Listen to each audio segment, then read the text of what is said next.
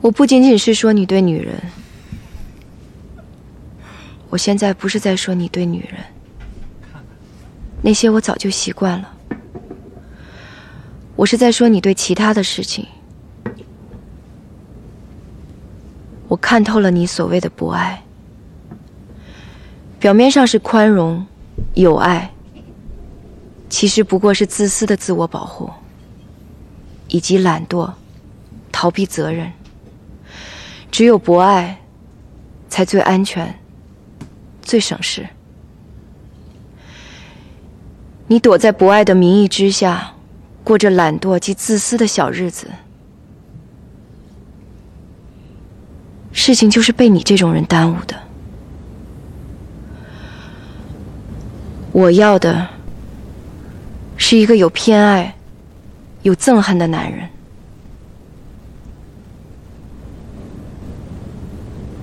我不再喜欢你了，再见。大家好，欢迎收听唱唱反调。今天开播第一期，我是清河皇帝 A K A 时间哥哥。啊，我是京城消息术 A K A 小神龙，我是唱唱反调专属人工智能天猫精灵，这是我们是全国唯一一个有人工智能来来配合 的电台节目对啊！我们要创造很多个第一啊！对新华社有一个人工智能，最近啊，经过我在这个互联网上即时的搜索啊，啊，但是我现在全国这电台里应该没有人工智能，嗯是吧他清华社那干嘛使的呀？它就是用来播报新闻的呀。还以为负责开关空调什么 的。啊嗯，这个他们他们这个合成人工智能啊，我认为他们那不够智能，啊他们那嗯只能即时的朗读一些新闻的那些文字。啊啊，就还是有稿的对，但是你、啊你听我好像是个人吧？啊其实呢，我的我是一个机器，对啊吧啊？You are 但 machine, 只有两个 fuck 主 machine 两个主播能看到，现在是一个盒子在这儿，嗯哦嗯对不？对？这观众是看不到的。啊，这天猫精灵谁买的呀？那个赞助了，哎呦，啊真高级，啊我操！啊，神秘的科科研机构赞助的啊，嗯这属于高科技用于民用吧？对啊对对对，这这啊现在是为只为这个唱唱反调这个节目对独家定制。啊对对太高级了，真的高级太定制太太荣幸，太荣幸了。啊也就是说，其实有天猫精灵之后，其实大家也能听出来，这个唱上反调跟其他电台节目有什么区别了。对，啊就是我们呢，就是是一不个全是人，对啊而且呢，我们是说真话的电台。啊对。然后今天开播第一期嘛，啊然后反正就是。呃，唱唱反调，这个来源于《哈利波特》的这个里面的一个民间刊物，据说跟《魔法师日报》的销量是齐平的，啊，所以我觉得这个说话这件事情还是很重要的哎，对啊，啊，嗯，主要是我觉得有年头没好好说话了，我觉得，哎啊对大而家好像现在都收着，啊而且有年头没说真话了，啊，好，有年头没好好唱唱反 调了，都都搂着啊，说的都是他妈假话跟。嗯对，社会不让不让现代人说说真话。是啊是是啊是然后，电台节目也不让人说真话，嗯，那哪行啊？就是啊啊啊啊！所以今天所以如果您听到的话，应该已经付了五十块钱了，是吧？不如一块钱那节目是另外那 个，具备传销功能那节目。嗯，所以那个这一新的节目啊，那个就由我们那个三个人，然后来来来来两说。两两个然后啊人，就两个人，两个人一个机 器，两个人一个对机对一个机器，跟那个天猫精灵，然后我们一起来为大家想跟大就是想跟大家说点真话啊 啊，说点心里话，嗯呃，嗯，那个爱听不听，对爱听不听，然后这真话呢，如果您要是觉得刺耳，嗯，呃，就活鸡巴该吧，没有，我觉得那个你你如果觉得难受，那么说明你还有难受的功能，哎啊哎啊对啊对，就你还是个人啊。啊， 对，就是如果说的这些特别刺耳的话，然后那个您要是觉得不刺耳，那可能就是我们这说的真话还不够是是，之前啊我看我们那个有一个那个出了一公众号，叫“玩具打狗棍”，然后我们特别，我说我说这都得说什么呀？是不是有人替我把心里话全说了？然后就一看，还是都是软软广啊，啊，啊他为什么要叫春这秋？笔法，为什么要叫这种名儿？他是丐帮的是吗？嗯，不知道啊，哦，明白了，他其实就是借着那个借着去去伪存真这个、啊这个这个幌子，啊然后替人家做点广告。对对对啊，对就是对 diss diss diss 竞争对手呃类似啊，啊，接点活儿，然后踩一捧一嘛，嗯吧？对对对这是我们饭圈最对讨厌的一件事儿嗯啊，有事儿说事儿啊，嗯没事儿别踩一捧一嗯啊。是那是既然到有事儿说事儿的话，那咱是不是就得说点最近什么事儿发生的事情，对啊啊我其实嗯哎其实从咱们计划这个节目已经挺长时间的了，其实中间发生了好多事情，但是还是捡录音离录音最近的对几几个事情吧对，啊。然后啊见着一新词儿没见过哎，IG ，IG 啊埃及，什么是 IG 呢？埃及及牛逼，Instagram 啊啊，埃及牛逼，埃及大使馆也发了那条微博，埃及牛逼啊，IG 牛逼，这个嗯。嗯刷屏了那天，说实话，对对对，都惊了，因为我平时看微信其实不多，嗯哦，我就是刻意的保持一个不要随时刷朋友圈的一个状态，嗯一般都是晚上，基本工作结束之后会、嗯会看一下，就一看，哎，都是 IG 牛逼，IG 牛逼，电梯里发个自拍，呃，对，然后就觉得挺奇怪的，啊到底怎么回事儿啊？，对，其实呢，这个我多少了解一点儿，因为毕竟那个原来毕这竟你个是消息数嘛，对对，消息术消息术小神龙嘛，啊那个其实就是电竞撸啊撸那个比赛嘛，然后啊全国的那个全世界的比赛，然后那国内的一个战队拿了个冠军，撸啊撸是不是从魔兽那个三 C 演变过来、呃，Dota Two 吧，Dota 啊？好像是啊三三条通道推对塔对什对么的，哦对对对对，就是类似，似那种东西。嗯这个事儿，哎，就是本身这冠军这事儿，得冠军这事儿嗯和那个刷屏这事儿，啊跟不不是我们想说的。啊我们想说的其实就是这个，这这这刷屏之后，就是各方的反应，嗯让我觉得特别微妙，你知道吗？嗯嗯就是首先啊，我我是特别能理解这个为此而感到兴奋嗯的朋友们，因为都是年轻朋友，他们其实说实话，跟咱们上大学那会儿打 CS 或者说是呃最早是打星际，对打星啊，嗯际那会儿的状态其实是一样的。如果那会儿，相信如果要是有像 CS 战队啊，或者说是呃星际的那些选手啊，他们拿了世界冠军，肯定也会非常兴奋。只不过咱们是因为呃没有玩过嗯啊当这个时都游跟戏。韩国人打嘛，这回也对，跟韩国也人是打呃，这回好像是跟欧洲的一个队，欧洲的啊是吧啊对啊，然后呢，就是其实我能理解那种心情，嗯但是呢，就是有很多朋友呢，其实就不太理解，就是出现了一种冷嘲热讽的那么一个啊状态。比如说你还关注啊 IG 呢，你媳妇儿都让人睡了，多查查你媳妇儿岗呗。对，然后发点那种发点那种照片儿 什么的，后我就转了这个照片。 就是就这种情况的出现，其实让我觉得嗯多多少少有点儿不太舒服。嗯，这个不舒服的点在于哪儿呢？就是我觉得如果不了解的话，可以不关注， 嗯，因为像咱们就属于那种，嗯呃，因为我还看了那比赛，我真的是我那天是在在外地出差嘛，我正没事儿，然后我把那个比赛决赛也看了，嗯也挺激动的。就说实话，虽然看不太懂，嗯因为毕竟不玩儿嘛，嗯然后但是呢也挺激动的，而且看就是大家确实是真的，我不太理解他们那个就是不太了解啊，但是他们真的很兴奋。嗯所以呢，就是能够能够说那个感受到一点儿他们的快乐吧。但是后边儿出现的这种啊、冷嘲热讽也好啊，嗯像我这样或的者，人啊，呃，不，你那个状态还不太一样，啊你那属于是调侃，因为你那发那照片儿嘛没。事没事，咱们都唱唱反调了，你就啊，对，就是就是， 嗯、我我我其实比较希望的一种状态是什么？就是如果呃，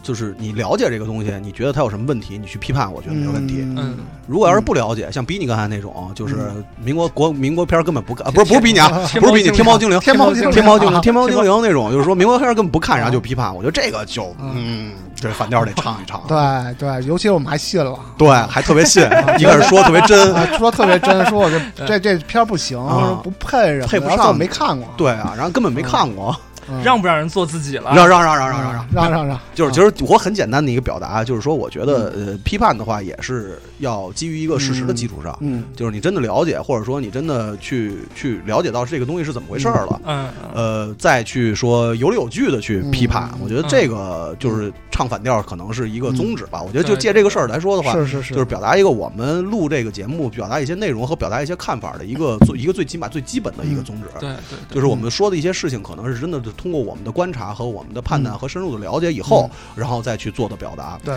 而不是说呃只是为了嘲讽，或者说只是为了去怼天怼地怼一切，那我直接上来骂街就完了，嗯，嗯，对吧？也用不着咱们还不是原计划就是这 样的吗？咱别别提早暴露，别提早暴露，后边骂街是后边的事儿。是是，大飞这个批评啊，我接受啊。对，当然我是个机器，我不是个人啊。嗯嗯，对，但是这个虽然咱们这个观点各有不同，是不是也应该捍卫我这个可以表达权、表达观点的权利？嗯允对不对允许允许允许嗯嗯对嗯，我觉得反正一会儿再说吧，这事儿你现在说吧，你现在说吧，就是不看批判这事儿，你现在就说说。不看批判。我我虽然是我虽然是没有看这个具体这个片子，嗯但是我认为啊，我我我反对的是这个片子它啊，背后民国民国电影的事儿，对对吧？这个意啊，象背后代表这种意识形态。嗯，明白。嗯，对，所以说这一类片子我都是对这个是，对对这一类片子我是没有好感的嗯，啊。我对这类片子是极其有好感的啊。对，可以，你看，就是互相唱反调。其实大家应该是听到这儿也我能理解我这节目。我的我的感觉是什么呀？嗯你说完了吗嗯？说完了，说完我说说啊，我是觉得就是呃。嗯，就是说文化与世界同步这件事情啊，那嗯么在二十年代、三十年代的时候，上海是跟国际同步的，啊，大都市嘛啊，对，然后后来呢，台湾也同步过，嗯，香港也同步过。那么在大陆地区的话，我觉得就是上海当时那个也是唯一一次，就是世界的所有的文化是能同步的，是全都 up 到的。嗯 update 到一样的，包括生活方式，包括所有的意识形态的东西，然后那个是唯一的一个时代，我觉得是。嗯，明白。嗯，嗯所以我觉得当时那个状态还是是一个特别好的一个状态。哦，嗯包括包括你看当时像张光宇什么的，嗯嗯那么这些画插画的人当时就是名流嘛，嗯对吧？你但现是在哪个出版人能说我说是能进到上流社会，或者说是就是就是不是说上流社会怎么样，嗯而是说在一个状态下面嗯，啊，这这我认为这种判断还是不准 确的。我不认为这个殖民地殖民地时代的这种意识形态跟那个西方社会真的是接轨的。嗯你爵士时代和这个美国电影好莱坞黄金时代这种精神，嗯它如果真的能够和上海的这种所谓的这种好像是一个这种歌舞升平的这种嗯社会的这种外表状态，它只是表象上是一致的，我认为它精神上并没有延续。嗯所以说，我觉得你你说，更何况了，这个呃，是咱们就说这话题了，是吧？啊不是没有就没有就没就有这这就是没开有开始开始，你你你把这个这个话题结束之后，我们就可以对啊，因为因为以后我们也会讨论这个问题，对就是对外来文化，然后在在各种不同的这个时代或者地区啊、无论是因为殖民也好，还是因为什么原因也好，他们的一个文化的融合的一个一个过程，以后会会会嗯专门来讨论啊。嗯，这个融合的表现形式，我认为还是比较畸形的。嗯嗯，嗯，当然是我个人的这种喜好问题，是嗯啊，嗯你觉得挺好的，我也觉得也没什么啊，啊啊大家都应该互相接受，互相接受对方。咱们是唱反调，你别互相接受了，不接受就是不接受嘛。这这虚头巴脑 的啊，对呀，咱咱们是说真话的节目啊哎，我倒觉得啊，真话是该说，啊但是真话说完了呢，大家还应该握一握手。啊，那这那肯定对对咱们咱们做节目目的不是为了吵 架，对啊另外，然后我我有一个观点，啊我觉得真话是该说，当然我我觉得，比如说上期节目得罪人的话，都是我说了，但是呢，哪期节目啊？咱们这第第一期 这是第一期节目，你说的是另外一个节目吧？ 对，嗯就在某些节目里啊，就比如说把得罪人的话说了，但我认为啊，说归说了，嗯说了呢，大家也应该嘿嘿一笑，因为说了并不代表什么我。觉得就是培养大家这一个弹性，现在大家也太敏感了，嗯对所对以说愿意说真话的人越来越少 对，啊、呃你包括呃影视行业的都是朋友啊，然后朋友圈儿什么的互相能看见。你看哎有一部电影出来了，然后嗯呃大家都说好啊啊，，你就啊你就要不然就是说业内人会心一笑啊，啊，我觉得就是有点儿差点意就思有点歌舞升平的感觉，但是其实并不是歌舞升平那种状态。嗯嗯嗯呃，所以还是希望能就是在求同存异的这个对基大基础之上吧我，们也需要磨合，对，互相互相的吐露点心声。是对吧然后咱们接着说 IG 这个事情啊 IG 这个事情其实，嗯、在二呃一九九九六年九七年其实就有电竞的一个雏形，对啊。当时我们都玩《星际争霸》什么的，嗯跟那个只能上局域网的网吧，嗯天天见天切什么的，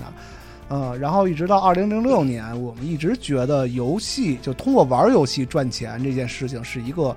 灰色地带的一个嗯事情，对啊、嗯，而且有点天方夜谭，呃，对嗯对，就觉得挺奇怪的。然后呢，这回我也注意到了，就是呃，他们在一些采访里面，他这种电竞的比赛，他们也是有呃职业寿命的，职业生涯寿命的，可能嗯对二十五六岁就算老选手了对，啊。那么我是知道，就是像 CS 啊，像星际啊，那么有有是有一些天赋上的。东西包括微操啊，包括全局观啊，然后包括呃反应力啊，嗯对你你踢桌桌上足球也有第二反应、第三反应对这种东西，那么确实是有人更精于此，然后通过训练什么的，能达到一个团队的东西什么的，啊、所以现在到底是一个什么情况呢？因为我也看好多投资人现在也在在在投 这个，其实电竞这块儿，我具战体队我我具体了解，其实也并不是特别多。我我这次其实说这个事儿，主要一是为了这个带出咱们这个唱上反调这个啊说真话这事儿；二呢，就是啊就是我看到了一些呃，嗯就是让我感觉很不适的一些表达。就嗯这些表达其实是基于一个呃，把自己基于一个高位的那么一种俯视状态的表达，我觉得这样不是特别好。嗯因为呃，要理解别人为一件事情而感到自豪和光荣和和兴奋的这个点，嗯而不是说呃你真的不了解，或者说去嘲笑别人所谓的一些青春也好，或者说一些怎么样也嗯好，因为那个东西它既它即使不属于你，呃，但是它属于别人，对吧？我觉得这个事情和嗯这 IG 这个事情和刚才这个呃我我我对于民国电影的这种态度是两个、两啊，个是两个事儿，是两个事儿，嗯是两对，个事儿确实是两个事儿。比如说你对游戏的这种爱和你和嗯你作为观众对于电影的这种批判态度是两种不同对的态，度。因为嗯那个呃，对电影这种是更个人化的，对吧？对它作为一个作品，它你你并没有去参与嗯，对啊。但是比如说你做游戏，其实你作为观众你也是参与者嗯，啊，嗯但是你所有的观众你都可以对这作品进行批判，我觉得这是没有问题的。嗯对，这个没问题。嗯，对所以有，所以才会有区别嘛，对吧？才会有喜欢和不喜欢，对吧？嗯你那你不能说你像老仨画画画这么多年，嗯，也不可能说所有人都喜欢你作品。时间哥哥，时间是嗯哥啊，对对是，对时间哥时间哥哥从那 个画绘绘画这么多年啊是，啊美术行业，对从事美术行业，也并不是所有人都喜欢你的作品，对吧？嗯肯定也有不一样的声音，而且也不能说强迫别人东西，这就是个纯个人化的东西嘛。嗯对吧傻逼谁拦得住？哎，对，嗯反正就骂他们。 对吧？然后咱们说下一个，下一个，下一个热点，下一个啊热点， Chris Wu 的这个哎呃美美国刷榜刷榜事件，然后让人给洗，然后又给洗了 啊！这个事儿，我觉得咱们应该就就没有什么分歧了吧？应该。啊，我觉得是就是就是事情的对错是嗯是是是是应该的对，啊，就是最后呃事实证明了，那么对的事情是对的，错的事情是错的，我觉得这是 OK 的对，啊。嗯，而且那个现在已经有有一些相对来说掌握话语权的公众人物，已经开始对这个事情，呃，从不同的角度发声嘛。嗯啊，然后也有这个就是互相的这个一个一个对抗，然后这个东西我觉得，呃，见仁见智吧。因为其实我觉得，呃，从我对咱们这一部分人的了解来说的话，应该还是呃比较支持 diss diss 嗯嗯，但是我认为，就说在这一事件里啊，作为这个世，就作为世界构建者本身的角度出发，嗯首先应该看到规则本身是不完善的，嗯，对，嗯特别是，嗯、这件事它规则不完善啊，其实说明什么啊？嗯就之前的游戏参与者，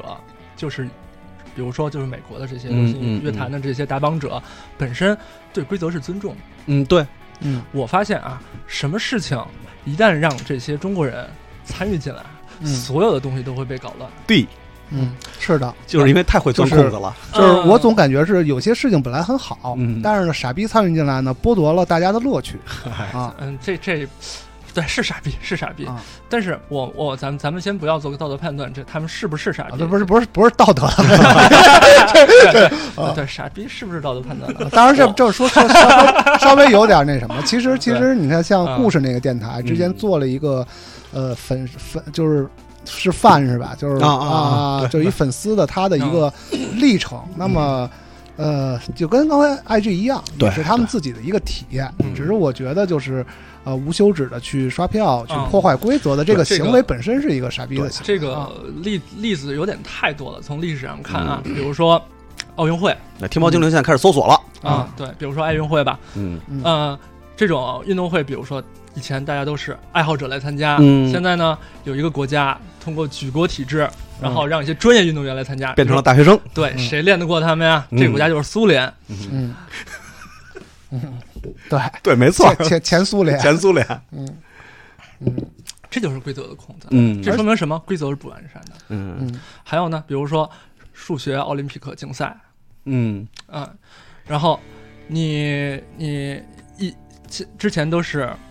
一些爱好爱好这些的俱乐部的小孩儿来参加，嗯现在呢，你找有一个国家找了一群小孩儿，把他们放在一起集训，嗯，天天做这些题库里的题，再出来让他们去考，嗯谁考得过他们呀？一样的，一样的。你像我们那朋友练练拳，他们那拳馆全是业余的嘛。对。但是但凡沾钱的事儿，都就是专业的就事儿有人就找专业的来是没那错什么的，就就就你再怎么练，也是让人胖揍一顿的嗯事儿啊推。而广之所有的标准化考试啊，都是这样的。嗯标准化考试是可以训练的。嗯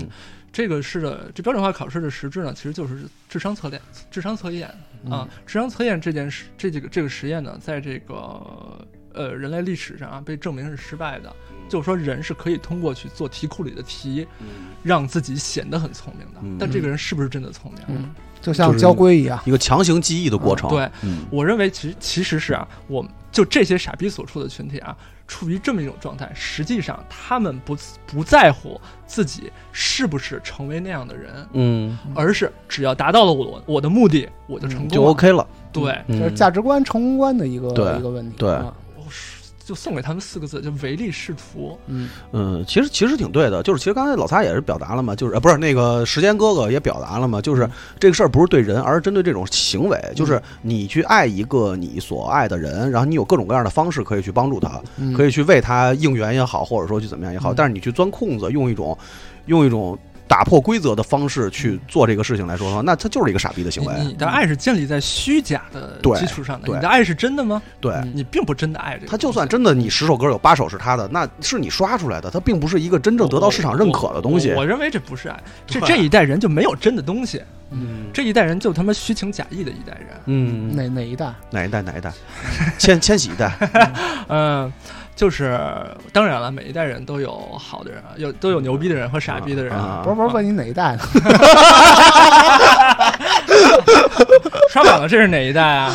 刷榜这是哪一代啊？嗯啊，说的就是这些人。嗯嗯，我认为啊，这个时代啊，让我们这个群体里的人啊，就是我们这社会里的人啊，傻逼的比例越来越高了。嗯嗯，就是犯做就是呃，因我为觉得“傻逼”这个词现在怎么已经开短短五分钟已经用了数十次了我 觉，得略显我们语言的贫乏，你知道吗？因为找规则的空子这件事儿，还是一件相对简单的事情。嗯，是的，是的，嗯是你再完善的规则，总是有钻空子的对方式，尤其是方法尤其是在你为了以得利为目的的同时候，对这个情况之是这下样，是你就这会样想尽各种办法去去钻钻这个空子是的。嗯对，啊所以我我我认为啊，就真正作为这个，咱们既然作为傻逼的敌人，嗯咱们就不要把这件事上升到道德化的程度。嗯我认为就是要反复来检视，怎么才能让这傻逼不再钻这个规则的空子，完善这些规则。嗯，嗯，那就是其实就是通过行为来说，让规则变得更完整、更完善。嗯全枪毙呗嗯，这也倒不失为一个好的方法， 嗯不失为一个好的办法。对，或者把他们信用卡全冻结了啊！啊，是的，是的，而且剥夺财务自而由。且就是这样的话，对我觉得对对他们，如果说没有一个财务自由，没有一个经济自主的话，那么对整个家庭什么的也都是减负，呃，对，也是嗯减负。然后那么包括说呃给网红刷钱，嗯然后什么什么的，我觉得这些事情其实也是类似嗯啊。这那个么这个他们这行为的实质不就是信用造假吗？对，嗯说白了对啊是的，就是这样，嗯一他个们道觉理得解做造假是理所当然的事情，嗯，对，太可怕了。这就样的是话，只只也着眼点只在目的，就只在结果，而并不并不是把着眼点放在这个过程。嗯就你是怎书么？面上的东西没有禁止的，全都是全都是可以的，没错啊，啊那这样是不对的。所以这个就是特别可怕的一件事儿嗯。就是当然，我相信那个听咱们的节目的这个听众里边儿，应该不会有这样的人啊。如果有，那嗯，嗯，骂你们也活该了。啊，慢慢慢慢好起来吧嗯啊啊，总总有一天会明白这个事情。对啊啊，嗯，然后时事还有什么要说的吗？还有时事，呃，还有什么哦，时事呢？杨杨永信，杨杨永信信，啊哎，这个，IG 的应该 IG 直 接连一杨永对信这个对，事应该挂情到梁杨永信这儿。嗯是的，，是的，是的。网瘾这个词最近好像被提到的越来越少了，其实，对，嗯，嗯，好像自从那网个络嗯变成生活不可或缺的一部分。对，而且自从那个临沂上一次被被曝光大范大面积曝光几年前的事儿之后，好像就不再提网瘾这个东西了，嗯，好像变得很敏感。然而后且它呢也，不完全是网瘾，对，它是各种各样都有，我感觉包好像括是你恨谁就给谁送对过去。不服管的小孩儿，就哪怕他是一个挺不不上网的孩子，他就是不听话，嗯家长也给送过去。所以这个其实透视一个挺可怕的一个东西，就是啊，是的，就是其实微博上咱们大多数人所看到的世界，并不是真正的世界。就是就是咱们有有很多人，我觉得身边有很多人习惯于说把整个微博就当成这个世界的表象，是的，就是他整认为可能这个世界上所有发生的事情都在这个互就不不不只是微博啊，可能就在嗯这个社国内的这些社交平台上，嗯哼也许这个就涵盖了这个世界上所有的问题，嗯但是这个问题只是在这个情况情景之下出现的一个东西。嗯，而看不到的是，更多的是，其实就是把要把孩子送到杨永信那儿的那些家长、那些人代表的，其实才是真正的世界。嗯，其实这个是非常可怕的一件事儿，嗯就是我不知道我这个表达那很清不清楚啊。我觉觉得得就是是就是咱们可能一直认为，好像说这个事情为什么突然又被爆出来了？它不是没了吗？但是它其实并没有没，嗯哼它一直在。刚才咱们来的时候，大泽也说，说嗯恨不得他那个地方几乎是临沂那个地方的一个地方经济的一个支柱产业。嗯哼，这个事情是非常可怕的，而且它是一直存在的。嗯它并没有被互联网，并没有被微博上这些意识，并没有被这些有一些可能同理心的人他嗯去击败，它并没有被击败，而是它有大量的土壤在滋生它继续生长，而是的且是是的疯狂生长。对，嗯就是为什么你这些人出来之后没有去报复的？对，嗯就是因为他们被改造了。而且是在一个巨大巨大的 利利益集团的保护之下，对或者说对在一个整个的一个体系、一个系统之下，对，嗯，然后杨永信他可能是一个偶像嗯啊，可能也许是那些把孩子送进去一家长方面偶是像一。个偶像，然后对另外一方面是一把枪对，啊，你不能说这把枪是有罪的，或者是嗯那当然确实他是有罪的，他是傻逼啊他确实啊是傻逼这个时间哥哥跟消失消息树哥哥有没有想过这个问题？就是说，咱们往前走一步，嗯想一下这个问题。我认为后背后比较可怕的一个问题是，咱们中国社会里家长和孩子之间这种紧张的社会状态到底是怎么产生的？是因为我觉得来的时候路上，我们下午跟老擦在呃不是跟那个时间哥哥在家里边碰面的时候也聊到过这个问题。其实最大的这个矛盾的产生，可能是因为中国的家长到现在到现在为止还不会表达情感。我我觉得是，我觉得他们自己可能都不明白这个人是怎么成长起来的，对，或者什么是是人？啊、是的，包括他们自己的成长经历里面，难道就是像他预期的一样是，是过去舔亲他爸的脚，对啊、就给是他妈父权就就是直接就跪下了。对那那个你搁到搁到搁到封建社会也不也至不是也不不完全是这样完全的是这对样的。对，然后那么他会很快的进入到一种享受这种。呃，父权或者嗯是享受这种占、完全占有，服从然后完全的服从这个东西，我觉得这种欲望是可怕的。对，这是特别啊、可这怕种的欲，望是我觉得是需要控制的。嗯呃，己所不欲，勿施于人嘛。嗯啊，至少我觉得这是一个最起码的一个东西。对，而且嗯、而且你不觉得，就像这真的把孩子送过去的这些家长，他们最常说的一句话，可能就是说我管不了，嗯，或者说就是就是他们特别习惯于说我嗯我我没有办法，嗯哼，但是真的是没有办法吗？我相信嗯，他们没办法事儿更多，太多了。对又对想施又想施加这个权利，自己又在逃避责任。对嗯，其实他这就是逃避责任，嗯嗯，嗯，刚才这个时间哥哥讲的是这种父权的这种心理状态，我我认为这种重大的心理创伤啊，实际上跟他们自己这一代人的成长经历有关。嗯嗯。另外，对于信息的完整性，我觉得也有待考察啊。嗯可能有些文章反正写的是，嗯，嗯比较血腥嗯吧，但是里头有些具体数字，比如说哎呀，从那儿出来之后几年给了他爸他妈一千万什么的，嗯，这个啊就很明显就是就是嗯就呃，是有有有有点儿演绎有点儿演绎了啊。嗯，如果这样父母这样对待孩子的话，其实就把这个创伤传递下去了。那肯定对，的，那肯定的，嗯嗯这样以后，他他对自己的孩子也会是这样的。嗯，就一定是这样。他他在家族这个延续，就家族血脉的延续，包括亲情所谓的亲情延续的这个过程之中，媒介是特别重要的嗯一个东西。如果你传递的是一个好的媒介，那家庭关系会越变越好。就是我会知道我应该怎么对待我的孩子，嗯然后我的孩子在在，也许我会有错，我也许也因为因为嗯咱们也不是跟父辈是那么亲近的那么一代人，嗯那也许我的孩子他会用更好的方法，然后用延用用这种方式去延续这个亲情。那如果父辈只是就是如果他们只是把伤痕或者是创伤带给我，然后我会继续用同样的方式带给我孩子，那这个东西它就会一一定是会一直这么下去是的，是的，对，我认为这个话题吧，跟今天的主题也有一定的关系，有关系，啊就是人如何成为一个真正的人对，嗯啊，社会怎样去对待一个少年，嗯而，少年怎样去，面对自己，没错，嗯，那就直 接哎这话都说的很顺 嘛，说有大话说的都，所以说，天猫精灵真的，嗯，嗯对，嗯对，科技人儿确实，科科技技确实不科一技样科技改嗯改变生改变活生活嘛啊，啊改变生活。点亮智慧人生啊，然后时事反正差不多就这样，就这样吧啊然后还有一些其他的，像新的铁血战士充满了白左气息啊啊什么这些的，反正就先一带而过吧，一带而过吧啊，以后有机会一带而的，以后等过都日快播下映了哈等啊日播节目的时候，咱们再慢慢谈。以后我们这节目有可能日播啊，啊，对，有可能还直播，对啊然后欢迎大有家可打打进热 ，线啊对，有可能二十四小时播。 对， 图图什么呀？图什么呀？太傻逼了！呃，那个进话 题吧，嗯进话题啊进话题进话吧，题进话题吧。啊嗯，然后我们这个千挑百选，然后哎第一期唱唱反调，我们先唱唱《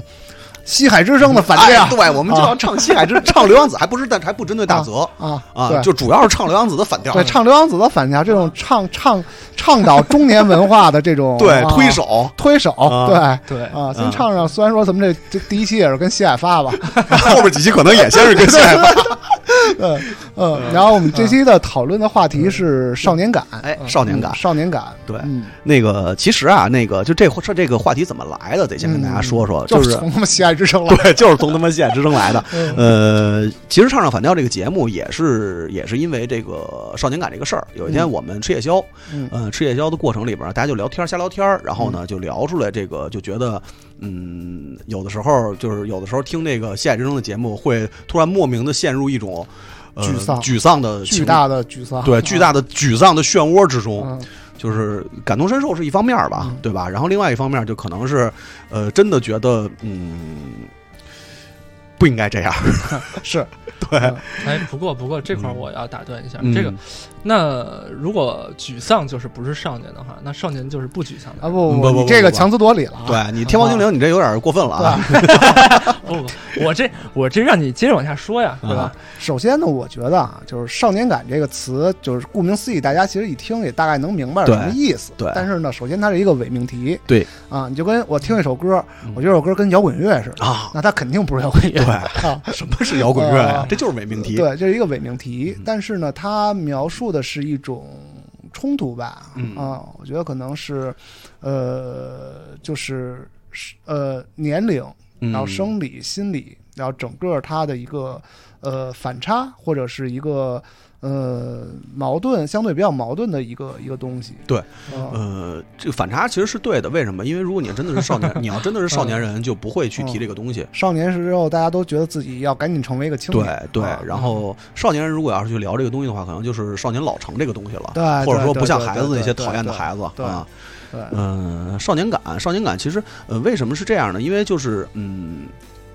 有的时候觉得可能呃，在某一些情况之下，或者在某一些情境之下，呃，我觉得没有必要过多的在呃。没有没有真正到那个阶段的时情况之下，过多的去，嗯，表现出来一种中年的状态。嗯，而且我觉得少年感这个东西，并不是说你到中年之后才会出现哎，对，啊。你就说，包括像我们父母一辈，嗯嗯，然后你看他们的一个成长，呃，或者不是他们，他们可能就不算成长啊嗯。但是从你小的时候，他们就是这样，对，嗯，然后到现在这个岁数，他们还是这样。对，没有变化。啊，那有些人呢就觉得还跟老小孩儿似的，嗯，那他就是具备一个少年感的东西，嗯但是他他并不是说我到了一定年龄之后才变成这样。哎，对啊对，我觉得你不如就以从你理解上来看，你自己怎么定义一下这个少年呢？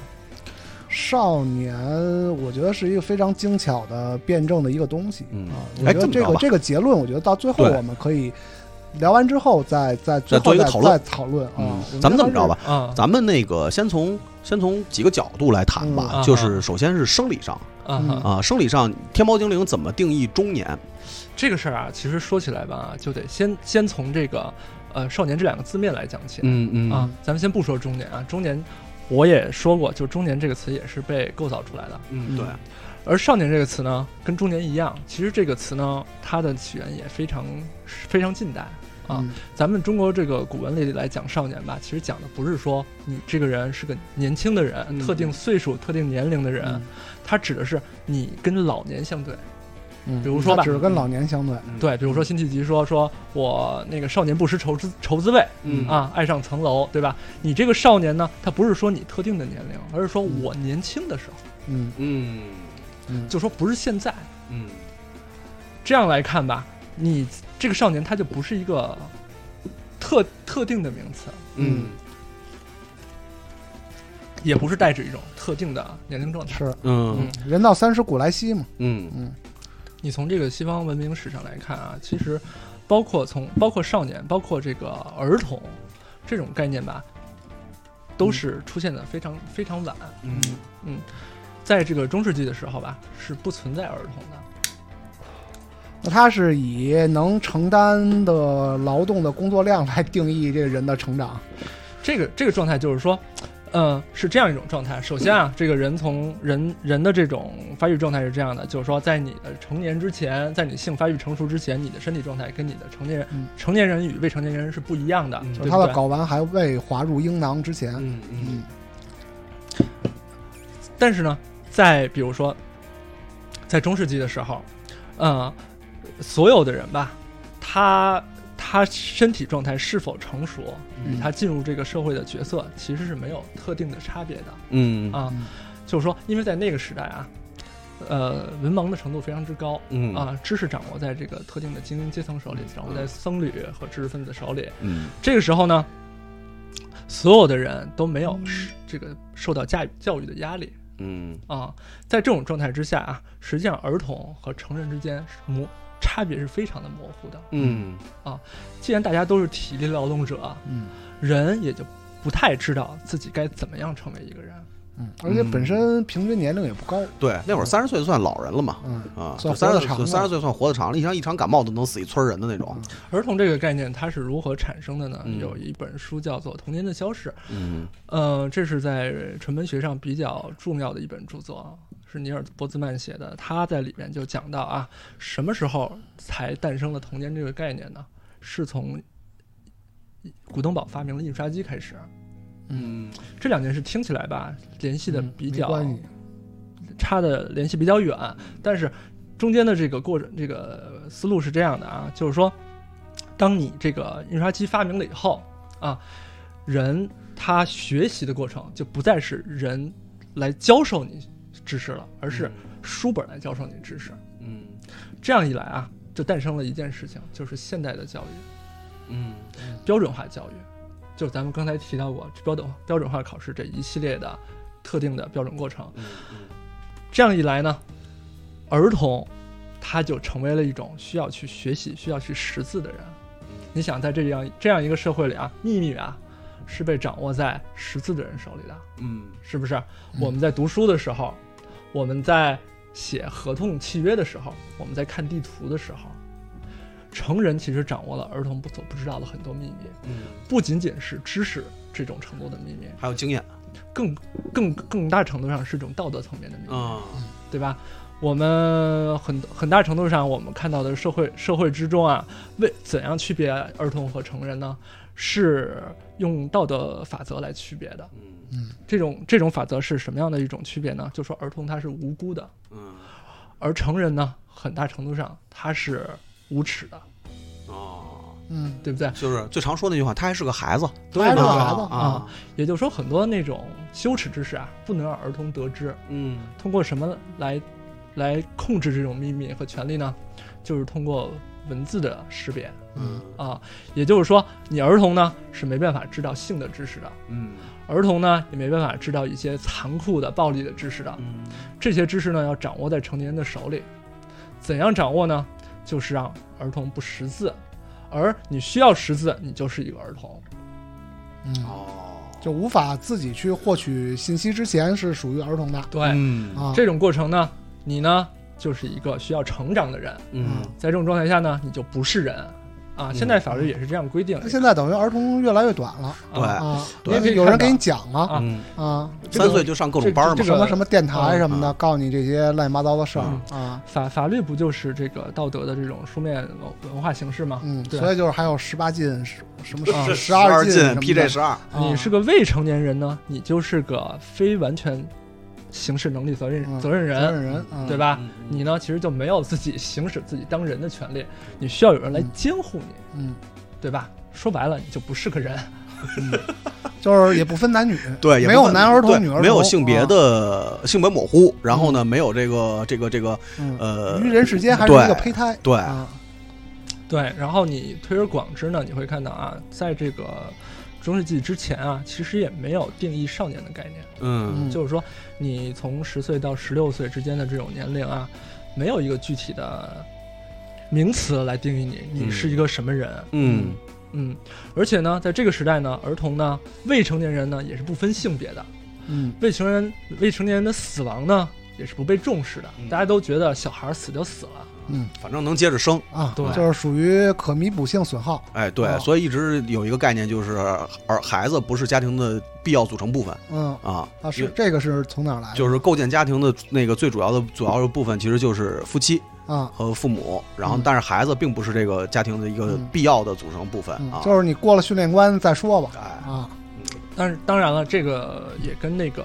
儿童没有性成熟有关啊。嗯但是你会看到啊，比如说在那个文艺复兴早期的一些文艺作品里啊，你会看到就是说，呃，很多的主人公，咱们看起来今天想他是少年，比如我们罗密欧朱丽叶，嗯这是少男少女吧？对但是他们的人设是多少岁呢？嗯，多少岁呢？人设是十三岁，嗯哦，这是这现在来看，这他妈的是少年吗？嗯，对，这就两个小孩儿。对，俩小屁孩儿，十三岁上小上小学嘛，对，这这哎，初一了，初 一了，搁到现在，十三岁，那圣斗士都已经开始对杀人了，对，已经开始杀人了，嗯 啊杀第一个人了啊但。这发生在现实社会里，现在咱们咱们在现代社会里，这这罗密欧朱丽叶也不是， 这这这俩人就得被逮起来对了，，哎是不是？？ 完了，啊，嗯对。但是呢，在那个时代呢，你会看到，这他们发生这种这所谓操来操去，嗯也是可以理解的。你瞧，你又把别的节目的这个 名词儿带到这个节目里 来，嗯没事儿，唱唱反调嘛嗯，。对，可以对理解，可以以理理解嗯就包括你像呃，你像守旧的，像英国人什么的，他们其实没有那么，就是从小你就要做一个绅士，嗯啊，对，你要做的是这套东西，你要对嗯符合你的身份的这套这套东西。其实完全就是一个成人化的东西，嗯就是咱们现在的定义来说的话是成人化的东西，但其嗯嗯，其实是一个就是一个人的过程嘛，嗯嗯，对，但是，呃，就说回刚才我讲的这本儿那个《童年的消逝》，嗯，它里边它后边还有一个转折，就是在讲，就是说到了现代社会呢，为什么童年又再次失去了呢？嗯这是因为啊，这个书面文化的这种没落，嗯嗯现在的小孩呢，这现在的知识呢不被掌握在这个书本之中了，同时呢也被其他的媒体所拥有，嗯，也就是说，儿童的儿童的这个信息获取吧，嗯往往被一些新的媒介所塑造。比比如说，他在书里讲的是电视啊，嗯这本书是写在六七十年代嗯、八十年代，他写写到就是说现在的儿童都在看电视了嗯，娱乐至死嘛，啊，你看电视呢，包括现在的儿童呢会上上网网，嗯对，玩游戏，手机游戏，对对不对嗯？这样的、呃这样的媒介形式就更多了。在这样的媒介同时呢，你你就不需要去经过学习才能够进入这些媒介形式，也能获得知识。嗯，变成一个被动接收这些东西。嗯什么知识呢？性的知识、暴力的知识、嗯世界残酷的知识、死亡的知识嗯啊，这样呢，在现这这种现代社会之中呢，实际上啊儿童啊、少年啊，又再次被我们失去了。就也不存在了，就是你从定义上来讲的话，其实呃就是等于也不存在这个东对西，了，嗯就是不再存在这种无辜的人了。其实明白，明白，嗯，感谢天猫精灵，然后带来了一个这个百度百科上没有的知识，嗯啊，去人性化，啊去人性化，对，就是去人性化。又给天猫精灵去人 性化。 对，说的也不一定对啊，嗯但是我怎么说你就怎么听着。对对对对对，呃，所以呢，就是呃，那既然咱们把这个概念已经完全模糊了，就是刚才嗯那个天猫精灵也讲了半天，就是说，呃，实际上这个定义其实是不存在的。那咱们就是其实更直观的表达就是体力上的东西，嗯，其实这个我觉生得理上的东西，对生理上的东西，这个生理上的东西可能是咱们现在界定说自己可能步入了一个中年阶段的这么一个最最直观的一个感受。嗯呃，因为其实大家其实现在有很多有无意之中在去考虑，我现在已经年龄大了，嗯就是岁数变大了的一个第一反应，其实就是反映在自身本自身身体本身。嗯对，我觉得这个是现在其实一个一个很很直观的东西吧。你就比如说，呃，我刚才我来的时候跟时间哥哥还说呢，就是我我今天我突然发现，就今年我突然发现我可能真的是有点儿就就身体老了，嗯身体老了啊。嗯为什么呢？因为我这么多年了，从来不穿袜子，啊，就是从来都不穿袜子。就是过去是冬天下雪，就是熟悉我的朋友可能都知道，就是我从来不穿秋裤，从来不穿袜子。就过去冬天踩雪的时候，我都从来没穿过。但是今年我是第一次把袜子给穿上了，嗯现在还没有到冬天。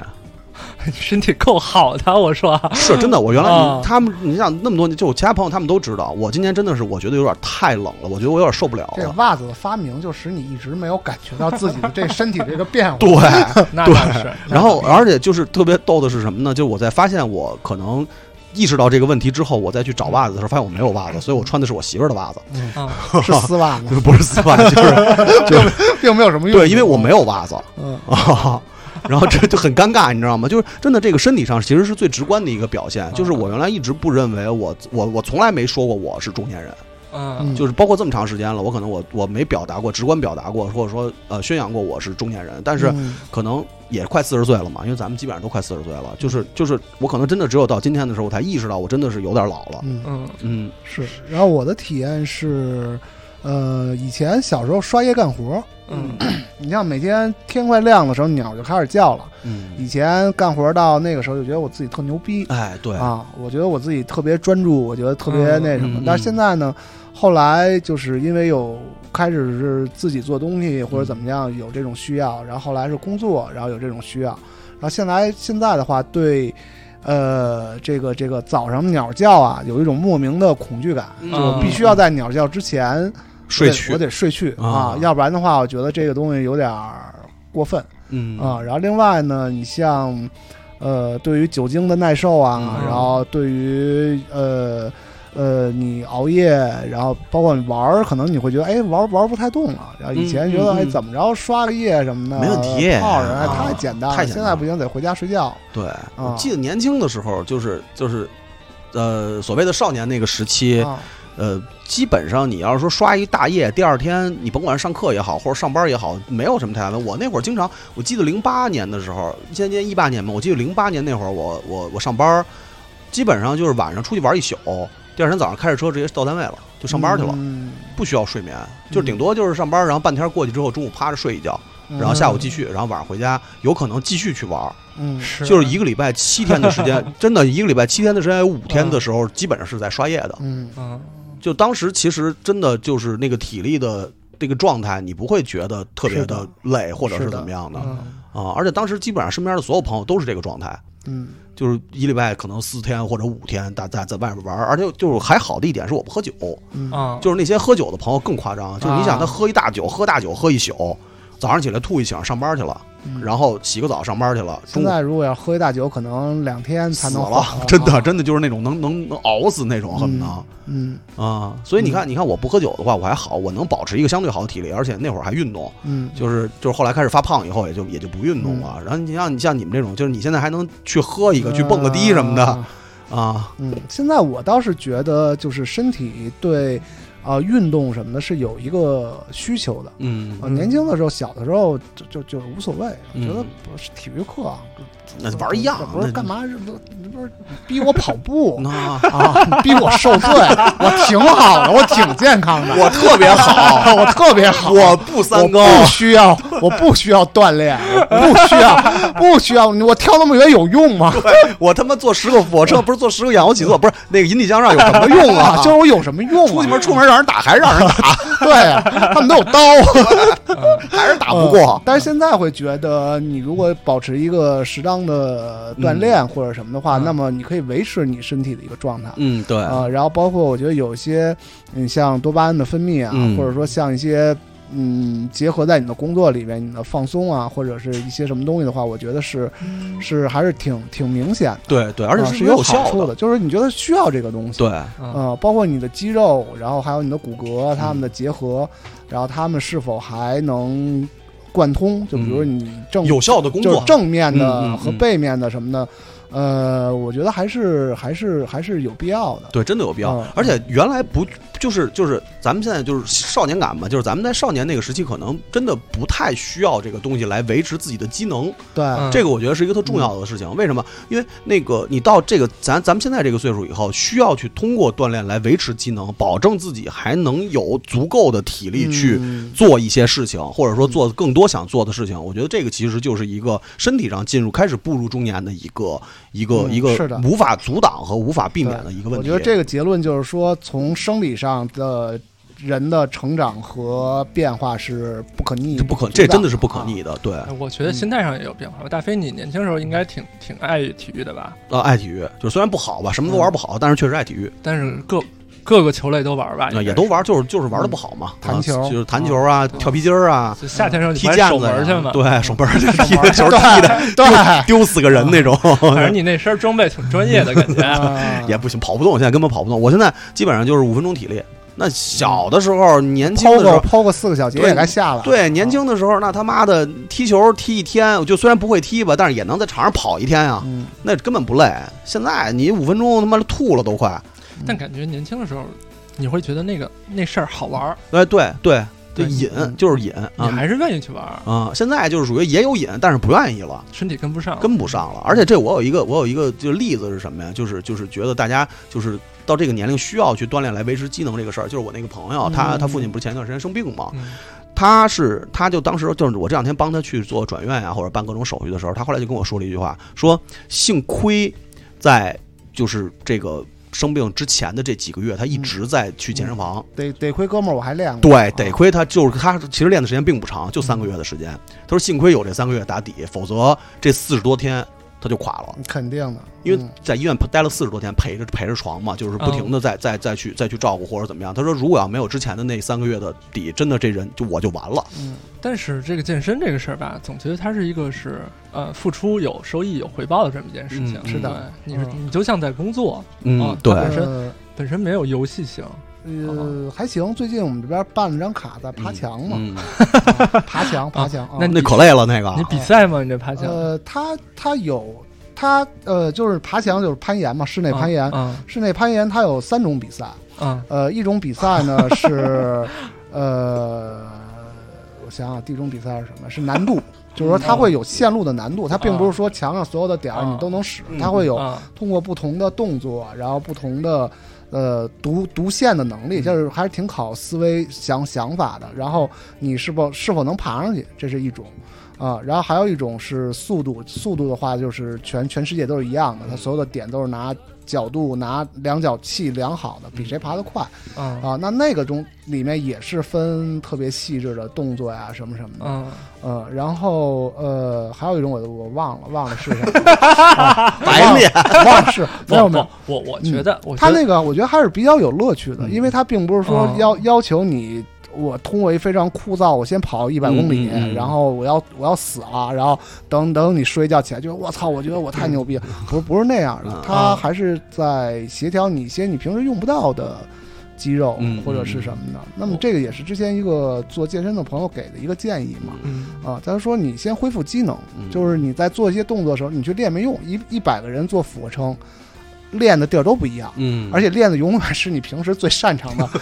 最用的最多的肌肉啊， 所以就是你好的肌肉越来越粗，然后不行的肌肉就还是不 行。那个时间短还是 短。啊我觉得你这个 你这个心态就特别特别难得，你就觉得嗯这个事情还是有乐趣的。嗯啊，我我我从小身体就比较弱，嗯啊，所以我年轻时候虽然打篮球，但是我觉得我个人的身体素质吧，不不比普通人好，嗯除了我跳的比别人高，但是，呃，我我我可能年轻的时候能在这个运动中体会到乐趣，但是我这也差不多十年吧，我觉得我就不愿意再去体会这种乐趣了。嗯一个是身体跟不上，二是我觉得心态也跟不上了。嗯，但是你你现爬在墙还行，爬墙它不是对抗性，你一个人很很很很很自我的一个嗯。一个事情。对，但是你比如说，你就这么想象一下啊，就一个人驰骋在这个赛场上吧，这个、嗯这个场面吧，就特别有少年。对，这是一个具有少年感的事儿对。嗯，真的就是在就是就是在身体机能退化，就慢慢就逐渐跟不上的这个状态之下，然后你能用通过一种方式，然后嗯在某种领情景之下，然后嗯展示自己。尤其是这种嗯台台台上的呃对这种台上的这种感觉东西，对那真的这是一个特别有对少年你感你的们事儿。想过这这件事儿是为什么吗？嗯，嗯，为什么呀？ 但是但是我从小对这种情景就比 较比较就排斥是吧比？较我啊不不能说排斥吧，嗯嗯但是就觉得我们都偏文艺嘛，嗯是啊，初中嗯就看，高中就看什么孟京辉什么戏剧档嗯案什么的，大学觉得大学还给人写诗，啊哎呀呀，是不？是？这事儿我都我跟你说，社会上都已经 社会上都已经有这个你的传言了。对人呐对啊，对然后呢？对你还是就呃啊有创伤的嘛，都有传，都有对吧传， 是不是因为那会儿的女孩都喜欢那些赛场上的男孩？没有。 那你是我我社会上的传言，当然，你 女孩都喜欢痞子。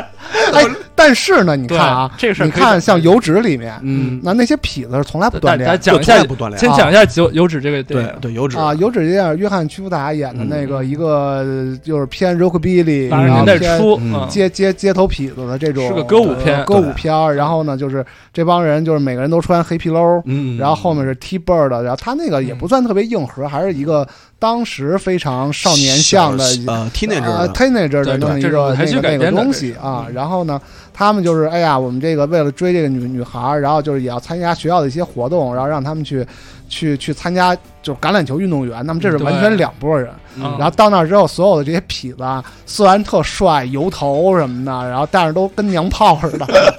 对，你就说这个嗯在这种意象里啊，最帅的男孩是什么样的男孩？痞子，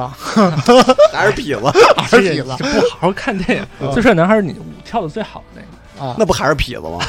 橄榄球运动员，我记得不跳舞不行， 啊跳不。了，跳不了。但是你得跳得特好，然后你才能找到啊对，然后那个最看最棒看的女孩。 Cry 对吧 Baby 什么的这嗯种啊，嗯，对，就是说你在身为一个少年啊，你怎么体现出你最有少年感，嗯，没想过这事儿。对吧？这个其实你可以类比于于于于一种那个生物学上的一个概念啊，嗯嗯就是说啊，比如说啊，呃，就有人研究过啊，就非洲草原上那个瞪羚啊，嗯， 嗯，这个瞪羚呢，它有时候啊会做出一些奇怪的动作，比如说呢，抠个屁眼儿， 不是不是胡逼的节 目吗？不是胡逼节目，不是胡逼节目。你认时间哥哥，请你认真一点。对啊，哦，对不对？不是胡逼的节目，嗯，这我说哪儿了？你说邓邓玲，玲邓玲会做一些奇怪的动作，对，会做一些奇怪的抠动作屁，眼儿。比如说呢，它会向这个草原上的这个 草原上狮子挑衅，啊，不是抠屁眼儿， 它会，它会在。比如说，你看到了这种捕食者吧，你应该跑，对不对？要不然捕食者就来追你。这个瞪羚呢，会向有些强壮的雄性瞪羚会向反方向嗯做一些跳跃的动作。嗯嗯，之前的那个研究者吧，一直不太理解他这都以为些他瞪们家羚疯了。对为什么这么做。但是呢，你可以类比于人类社会中的某些场景，就是打篮球那帮小孩儿，没事儿经常走两步，突然做一投篮的动作，啊？假动作，对，哎，这还不完全是啊。嗯这个类比于什么呢？比如说你在场上你可以上篮，你为什么要扣篮？啊，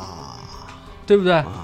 对不对？这是危险动作。明明可以明明远射，对为什么要晃过好几个嗯对方的？对，对，比如啊比如这个时间哥哥，你能骑摩拜单车来，你为什么要骑个摩托车？嗯，因为帅，有样儿，因为有样儿，儿爽啊对对，这个就你就还处在这个驰骋赛场的状态。我就在说啊，这是这件事儿是一样的，嗯就是说你在做这个危险动作，实际上说明你身体比别 人好。哎，哎，其实我觉得那个天猫精灵说这特对，嗯就是你如果要是还保持着一颗吸引异性异性的这个心，就是想通过某种方式，就是咱不管是运动也好，或者说什么样的方式也好，嗯就是衣食住行嗯各种各样的方式，然后来吸引异性，那其实就是一种保有少年感的一种状哎态。啊，我我我举一例子啊，啊最近看见的给我惊了，是这样的啊，就是我一直刚才想他说的这个问题，啊那么就是对体育运动是一个方向，你知道吧嗯嗯嗯？但是呢，有搞文的，有搞武的，嗯体育运动这算算是武的，嗯有纯文的，纯文的什么样啊？像上像学校那些啊啊，你看看前一阵儿啊，就去前几年。前几年就是我们在就是包括小剧场也好啊，德云社的这些呃上上上电视的也好啊，或者说视频的也好啊，各种大胖子嗯啊啊，看看看看王王王岳波王老师啊，王老师啊孙各悦种孙老师，孙孙岳孙老师，然后呢，突然今年嗯，变了，全程潮孩儿了对啊，小辫然儿后，你看那个烧饼，嗯以，前不有一胖子吗？现在巨潮，我哦现在变成了一个巨肌肉的倍儿丑的一 个，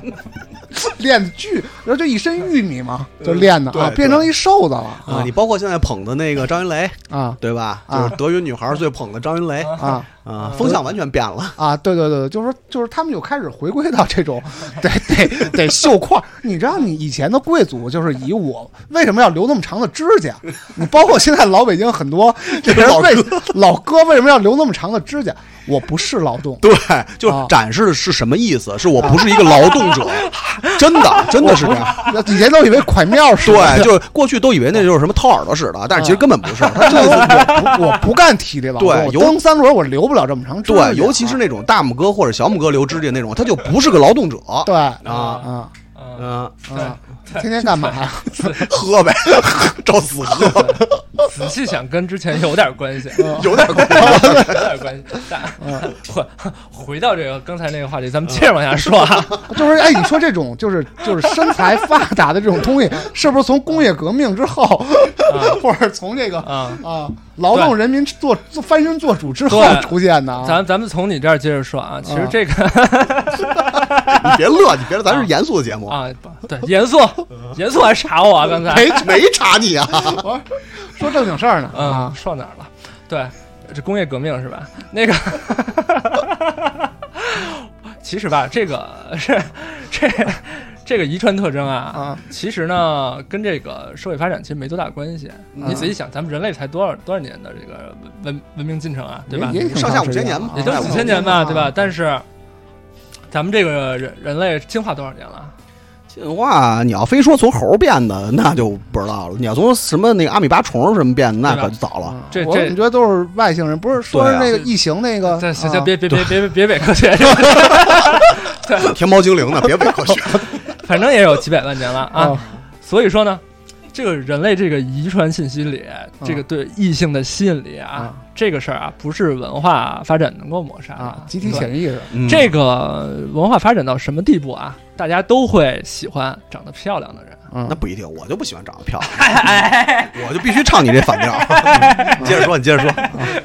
这这话这话说起来就有嗯叫点心目中真漂抬亮杠，啊真抬杠了。辛你苦那个辛太苦你那漂亮是你觉得漂亮的，对对对哎对对对，是吧？但总体来讲啊，大体上来讲啊，人类对漂亮有一个大致的相对相对一致的标嗯准。嗯嗯比如说，你喜欢美女，什么样的人是美女呢？你皮肤是光滑的吧，嗯对吧？嗯，然后你身材是比例是协调的吧？你别你别吸我口水，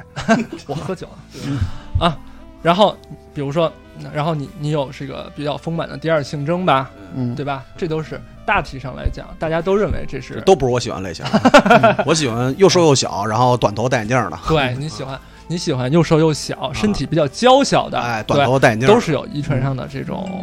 呃嗯这种这种原理的。不是嗯这个就是见吃过见过，看看王小波写那个啊，论好吧安南女子啊，适于坐于妻上啊啊，然后罗刹女子适于怎么怎么着啊啊，啊啊！啊！唐人传奇啊，唐人传奇，啊唐人传奇啊，总的来说呢，这些生理特征呢，它体现出什么呢？就是说你在拥有这些遗传特征啊，你这个人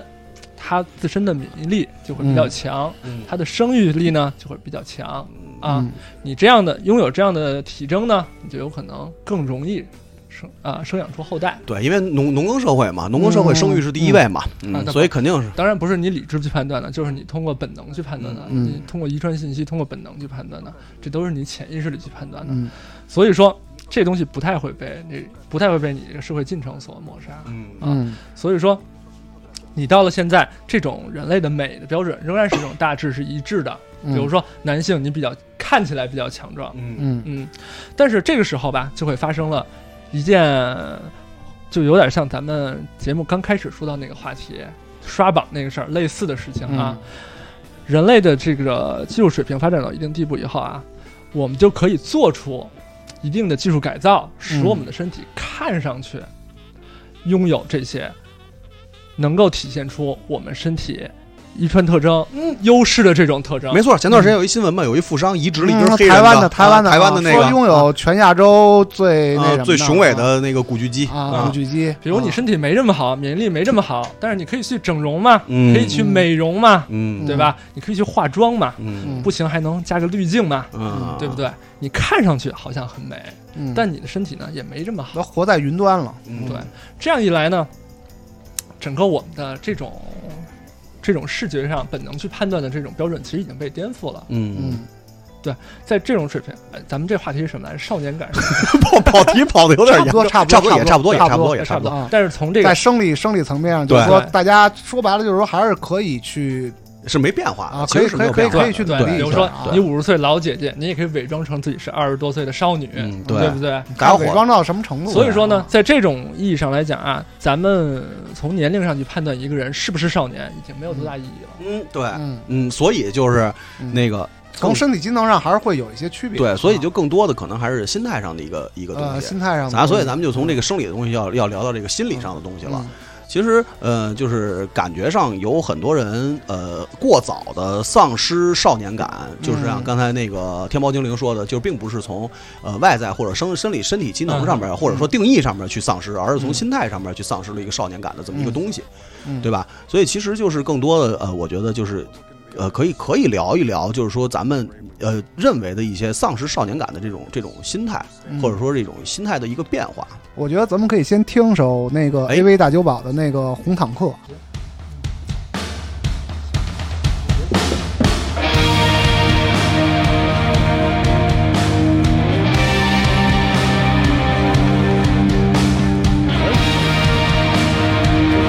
放开了点的话，哎技术稍微有点慢，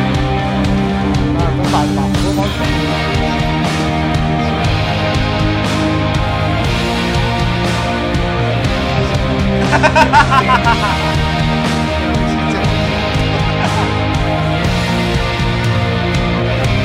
熊熊燃烧着少年的心火，橙色光芒中渐渐映出你的脸，眼中饱含着炙热的泪水，充斥庄严而冲动的狂妄，多么凌乱而悲壮的想象，冷酷寂静的渐变成无边无垠。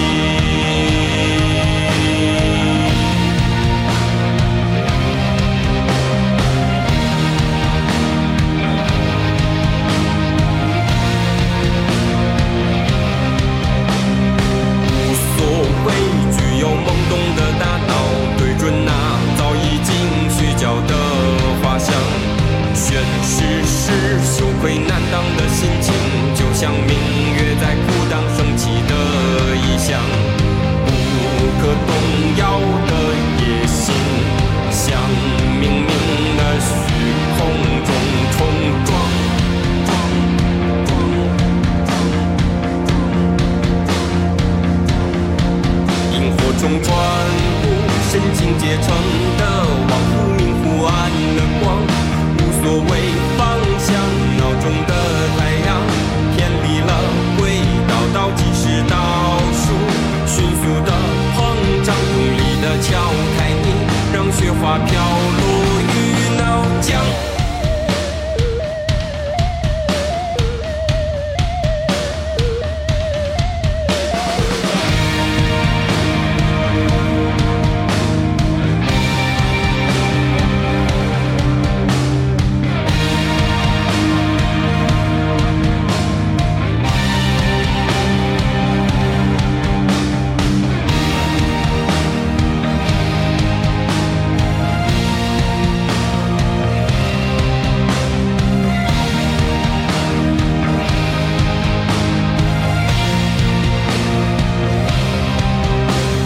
无所畏惧又懵懂的大脑，对准那早已经虚焦的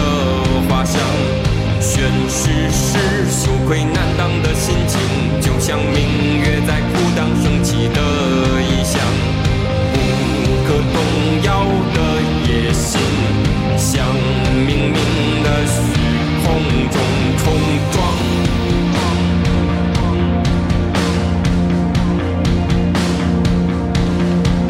萤火虫穿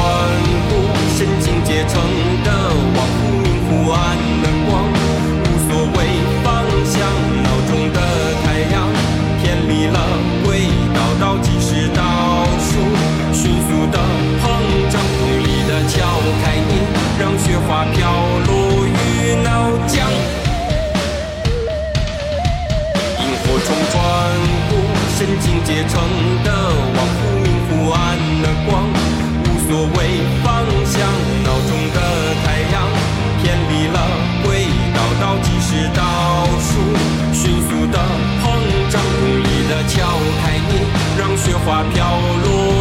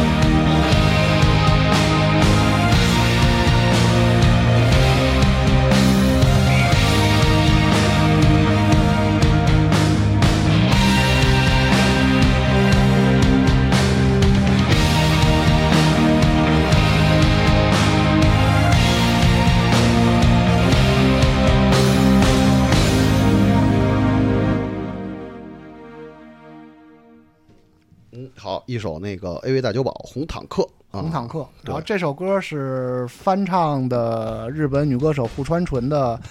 呃，一首歌啊，那首歌原名也叫《红坦克》啊，然后但是也是呃带有一些这个左派思潮吧，嗯啊，然后呢都是很意象的东西，然后原原歌词也是很很意象的这个这个这个这个东西，嗯，然后呢这首我觉得 AV 大酒保这个乐队至少说前两张专辑它整体还是走了一个武汉 B 级朋克，对，然后呃包括我的一张大字报，然后嗯包括什么神州六号，包括什么东西，它还是呃带有一种这种青年人的煽动性嗯的嗯这嗯种、这种东西的，对然后。呃，是带有一个思潮的这种，就是、嗯呃，像各种运动式的一种东西的一种呼唤的这种，这嗯我是有这种感觉，但是他们自己可能不承认这点，呃不不，他们向向来不承认这一点。对然后包括刚刚这首歌，他们说我那个我之前问陆岩，陆岩说我描述的是，呃，一个青年人在自卫时候的整个的一个 就是一个手淫的过程，呃对对是吧对对对对，然后包括撬开你的大脑，然后包括眼中的偶像已经虚吃虚焦等等等等等等一系列这种东西。然后呢，呃，我觉得里面它包含了好多大家对于呃少少年或者之类的一些东西的一些关键词吧，嗯嗯包括像偶像也好，然后包括像呃这个这个呃泪水也好，嗯嗯等等等等这些东西，呃，那么呃少年的这个感觉从心理上，那么至少说从我的。成长经历上来讲，那么我对少年的一个概念大概是是这样的，嗯嗯，还是非常传统的一个基于电影、嗯基于漫画，然后他们去塑造的一种，包括赤子之心，嗯，包括嗯呃热血的这种这种东西啊、那 就是我具觉得备一是个具象化的表达呃对啊，呃呃，然后包括说，因为我觉得他这些文艺作品或者是呃它的里面的这个内容，他们是有自己的一个产生的年代。嗯啊，这个年代可能是，呃，可能并不是我青年的这个年代嗯啊，它可能是七十年代的嗯，可能是六十年代的，可能是八十年代的，可能是，呃，这样的。但是在我接收到它之后，那么我会对于，在我青呃，在我呃少年的时候接受的这个东西，那么于我来说就是少年感的这么一个嗯东西明白明白，呃呃，当然这个东西随着时代会变嗯，哦啊、那不如就这么讲，就是说，你认为就是青少年的心态应该是什么样的心态，或者说嗯在不同的时代之间，你说这几个时代之间，这个青少年的心态，他们之间有什么共通的东西呢？嗯嗯，我觉得其实不是应该吧，啊、应该是一个、呃，就是这个应该是应该是一个一种状态。对，就是说，嗯我的意思就是说，他们是有什么共通的东西，他们才共同被定义为青少年的心态的。嗯冲动嗯，冲动，我觉得是他愿意去承担一个呃莫须有的一个未知的后果，未知的一个，嗯，甚至不是后果，嗯是一个更大的理想，或者是一个一个一个嗯。是可能是具象的，但是也可能是很虚化的一个目标嗯嗯啊、会承担这么一个东西。那比如说，呃，像像你像这种少年漫画啊，你像呃乌鸦高校，嗯啊，那么他们那里面对我印象最深刻的一句话就是说，我在高中期间，我们可以称之为一个少年的期间，嗯因为他毕业之后，可能很多人就是不是成为社会人，就变成了现代人。啊，那嗯么社会人的概念，我去上班了；社会人的概念，可能我就干自己的事情了。嗯那么他们在呃上学的这一段时间，那么他说我想要的就是说我得到给顶他们点给他们家都打服了。嗯嗯哦啊，然后但是到我毕业之前，我就说我现在是到时候去下一个世界看一看了。嗯啊，那么这个东西好像就是有一个非常确切的时间段，然后还有一个呃，在这个时间段之内的目标。嗯嗯，我觉得这个也是日本它的社会非常严谨，那可能他就知道我接下来包括无数的前辈或者是呃，就是就是之前的人，那么他到达这个时候这一段时间结束之后，就是要去下一个世界。嗯嗯，那明白么，那么在这一段里面，那么在乌鸦高校，他们所有代表的这些东西，包括像友情也好，然后像纯粹的，你像爱情也好，然后像这些东西，那么我觉得它是一个少年感的一个一个体现。体现。那么我觉得可能就是一个更理想主义的，然后更纯粹的，然后在一个自己认定的规则里面，就是我是制定这个规则的人，啊，就是我认定他会坚持这个规则，那么这个是是少年的一个一个特性，嗯嗯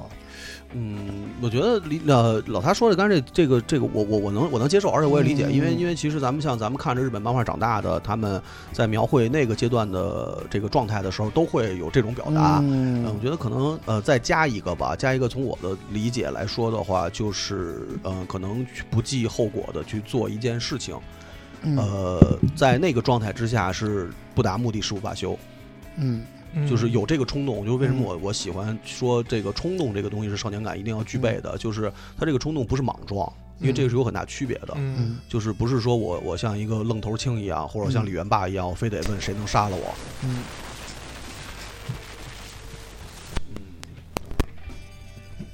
嗯嗯然后结果自己被被老天爷砸死了，就不是这种东西，它不是一个鲁莽的一个一个一个方式的一个、一个做事情的方式，而是一种就是具备一种我一往无前的这么一种状态。这种状态可能呃就是不计后果的这种状态，可能更多的体现在这个嗯我没有负担的这种状态之下。嗯他的那种成功是一个点状的成功，对，是一个点啊状，他说我只要这一个瞬间对啊，此时此刻此情此景的一个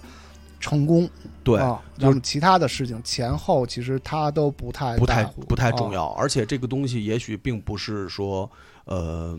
跟可能跟名利或者说、嗯呃具象的一些事情没有太大的关系，就比如说我组一个乐队，对哎我对上台的那一瞬间，我对觉得我就成了，呃，或者啊说我、我真的去有一个有一个作品嗯呃呈现给大家了，或者说我有一个嗯作品终于纸媒印出来了，啊、嗯啊或在者是传统出版行业我排上这个队了，对，啊或者说在搭上各个时间进程推进的浪潮之中，有我的一席之地。但是这个个一席之地，并不是说我真的要成为一个什么样的人，嗯嗯，因为成为一个什么样的人，这个我觉得是后边会聊到的，这是成年人的想法。嗯，明白，然我后会嗯，我觉得我会跟着那个我之前那话题接着往下说嗯，就是嗯还是。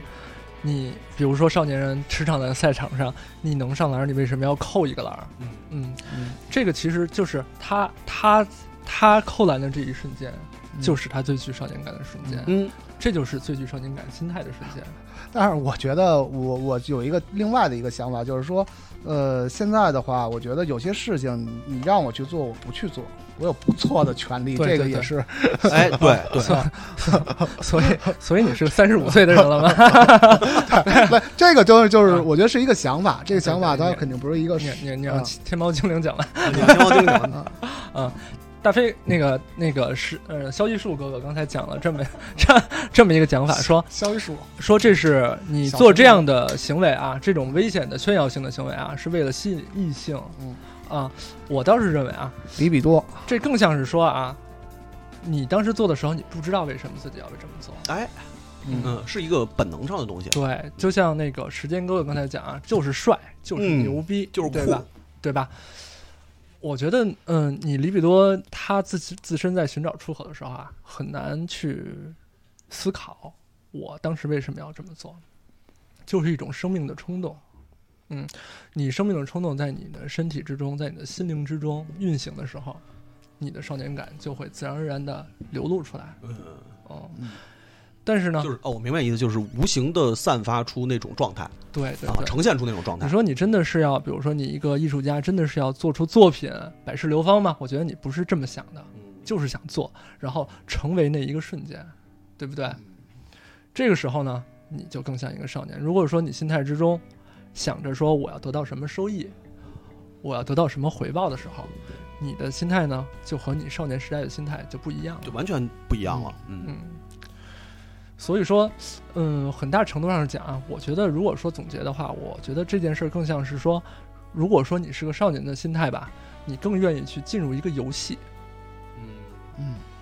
你更愿意去沉溺于这个游戏。那游戏的一个重点是在于最后是有输赢的，啊，游戏是这样啊，我觉得这广义的游戏啊是这样，就说它是一个正反馈的事情，嗯就是说你在你在进入这个游戏的时候呢，这个游戏给你一种反馈，然后呢，你根据这个反馈呢，能继续行动，嗯这样就可以叫做游戏。嗯啊，如果说根据那个贡布里希的讲法，游戏其实是艺术的起源。就说有的游戏你是不为什么的，嗯对吧？比如说两个小孩互相扔一个石头子儿，这个也没有什么规则，嗯，但是你他嗯可要以接说住他吗？对，你可以说这是游戏，你可以定你是接住它算赢，或者说你可以定说我不接住它，就是咱们互相扔，嗯，然后我扔着你，你扔着我也挺高兴的，对吧？你在这游戏中，你其实不为什么，也不为了收益，对不对？嗯但是如果说你如果说你你这个游戏变成了说我要去参加一个比赛，这比赛有正规的裁判，然后有正规的组织，这至少有规则嘛。啊，有有丰富的、严格的规则。这个时候，你就变成了一个上升到一个仪式化的层面了。嗯这个时候就不能是真正，就不算是真正的游戏了。其实，嗯这个时候啊，你的行动就有收益、有付出、有损失了，你就很难说按照标准的纯然的少年心态去行动了。嗯哦，我我大概明白你的意思了，就是两小孩变日，没准两个小孩真的只是在变日，但是结果后来变成一个有有更深层含义的东西，这一就点它就我不是一我个不太赞同。我嗯我这个我不太赞同。嗯，你说呀，我是觉得就是就是，我觉得还是一个成功观的一个事情。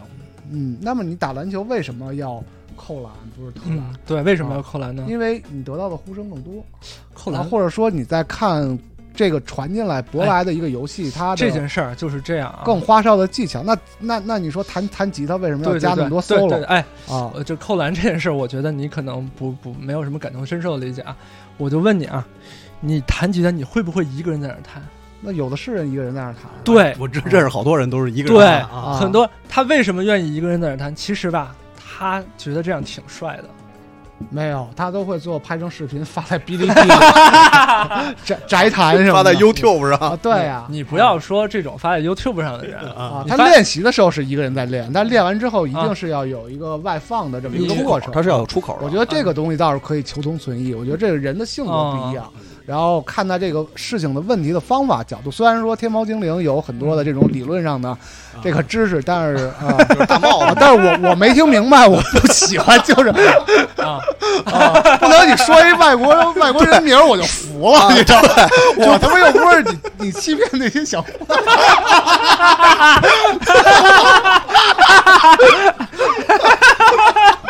就是你拿弗洛伊德跟我们过渡 啊没用，我知道，我知 道，我知道。这肖一树、时间哥哥能用弗洛伊德就过渡一下就糊弄过去吗？不能，对吧？我不是为了说服两 位，我知道，我知 道，知道知道知道，我希望大家体会这种心态。我知道就是知说道能不回是到不是查你，不是回查到你，我我也能体会到一查我也没关系， 我也不是人，对吧？ 一个人工一个人工智能查两下怎么了，对，也不会脸红，对不对？说到哪儿那了，回复一个，我听不懂你在说些什么啊？对不起，没有此答案，对，对吧？嗯，对吧？就体会一下这样的情境啊嗯，比如说，嗯，一个小孩儿自己在球场上练射门，嗯当然是在练习，但更多的时候啊，我觉得他在他在扮演一个想象中的自己。嗯，嗯，这个我倒是能理解，就是一种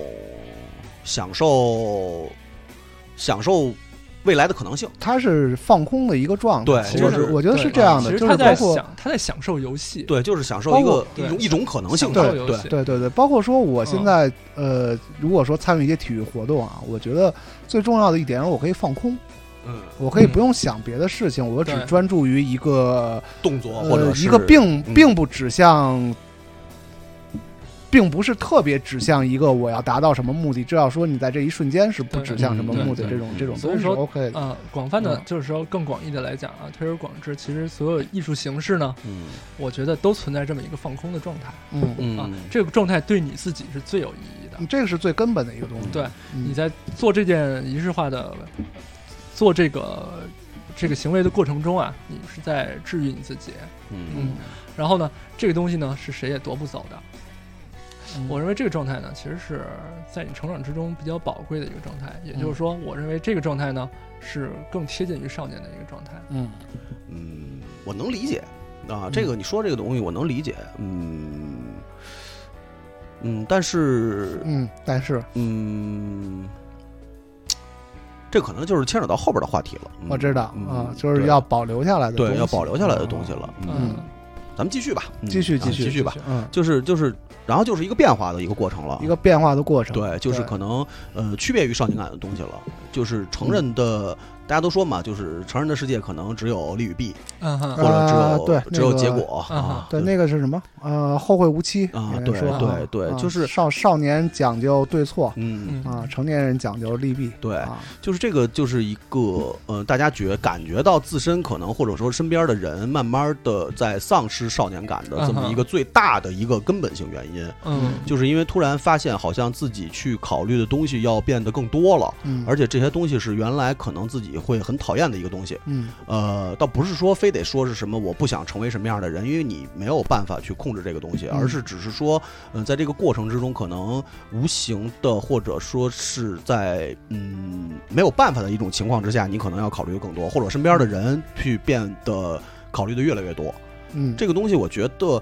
嗯、倒不是说对错的问题啊，只是说它是一个很，也是一种跟身体身体机能不可逆的我一觉种得是一个很自然的对一一个种过程同样的一种、嗯一种状态，因为你所承担的责任和你所身处的一种环嗯境状态，在发生了一个巨大的变化和呃进化的这个这个过程之中，你会有这种东西，其实很正常嗯啊。所以就是嗯，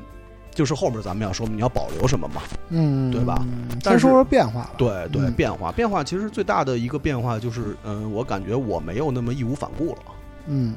呃，在很多的状态之下，可能会呃不敢去做一些不计后果的事情。嗯呃，小的时候可能不太在意，真的不太在意这些事情。就是我干一件事情，我可能不会去想它要不要是不是会赚钱，呃，是不是会影响我的生活，是不是会影响降低我的生活质量，或者说是是是会不会有一个特别我希望理想化的一个结果。嗯呃，大了以后呢，其实考虑这些东西是会真的是会考虑更多，嗯呃，很讨厌。嗯，我觉得这个东西它是一个比较精巧的东西嘛。嗯啊、那么是成长是一个从没有敬畏之心到一个有敬畏之心的这么一个过程。对，呃，那比如说我也我也见过，就是呃，比如说我以前爱好一个体育运动，嗯然后后来呢，就是说我想把它职业化，嗯然后等到一个真正的呃竞争关系里面或者一个比赛关系里面，你发现这是一个非常非常精巧的一个事情，嗯而且就是是要分出一个高下的。嗯啊，像类似这么一个一个一个情况也会有。嗯呃，另外就是说，呃，你会，就是你像最开始画画的时候，你看任何一个人画，你都觉得我，我我比可他以，强我我可以可比以他变成变成一个这样的人，嗯或者我可以超过他，或者怎么样。然后，但是你会的越多，你了解的越多，嗯你越会发现这个东西是一个非常精巧的，然后包括你的才华，包括你的能努力，嗯包括你的努力，包括你在包括很多很多机会上的这种、嗯嗯这种事情，呃，那么。会产生敬畏之心，我觉得是一个一个变化嗯，从一个无畏的状态变到一个，呃，有敬畏之心，会认同有些东西它的一个呃，就就像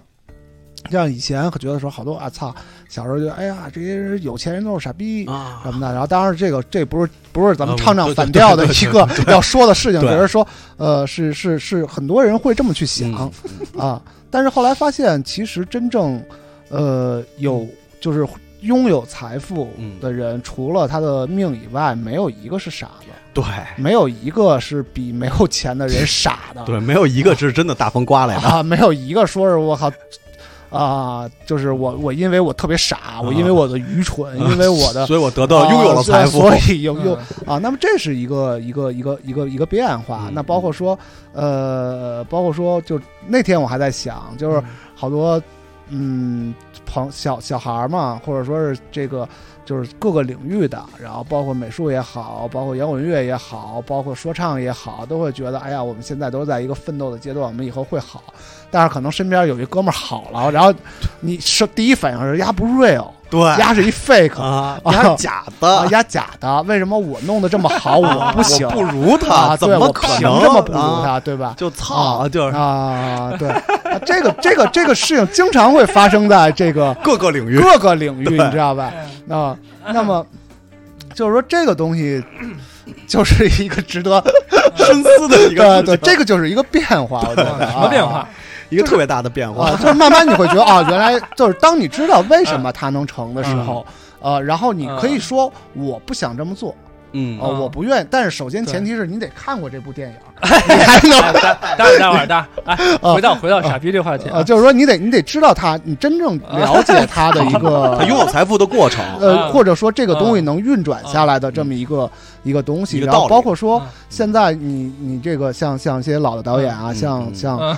啊、大师们方别方别查，啊别别别查，几几个导演，那么他呃现在的片子你可能觉得特别荒诞，嗯就说为什么这个东西嗯就特别奇怪的一个、一个片子现在能。但是你想，它调动了巨大的资源对，然后你可以倒回来看他以前的片子，嗯可以看他以前做的一点一点做的这个事情，然后到这一嗯步。那么说，这个东西虽然说可能不是嗯我们特别满意的一个东西，嗯但是它是有道理的。嗯啊，它之所以能调动这么大的资源，站在这个位置上，那么是、嗯是有道理的。我觉得这个是一个成长的过程，就是你在不停的了解世界是什么样子的。嗯啊，呃，无论说是呃这个亚洲地区啊嗯啊，嗯还是说欧美地区啊，然后嗯你会慢慢的去了解，你看的世界的东西越来越多，然后你脑子里想象的东西嗯就会被替换成嗯哼确实的一个现实的一个东西，嗯对哼然后呢，呃，你就会越来越多的去判断这些事情，那么就会失去一些以前的这种。呃，我要吃他妈一一大片天的，我要哎我要对怎么怎么样，嗯然后包括有些事情你其实搞混了，然后你在买打会儿盘的时候，你觉得能出专辑的都是牛逼乐队，然后你发现可能有好多乐队你觉得特牛逼，然后你认定了我就要成为这样的人，然后过了五年你发现哦这个乐队出了一张专辑就死了。啊，再也没有了，就再也没有了，嗯或者说呃巨巨惨，然后跟你想象的另外一部分，嗯全包括说不一样你想要要的那个生活嗯，你你想要一线流行明星的生活，嗯又想要这个呃最地下的姿态 underground 的对，啊，那么这个东西其实是一个妄念。嗯那我觉得成长也是妄念的嗯消被被去除去除的一对部分，去除妄念的一个那过么程，这是积极的积极的一部分，我对嗯觉得是这个东西也是呃不可逆的。那如果说你一直保持一个无知的状态，嗯就是你既不了解自己，也不了解世界，那么到最后嗯可能会变成一个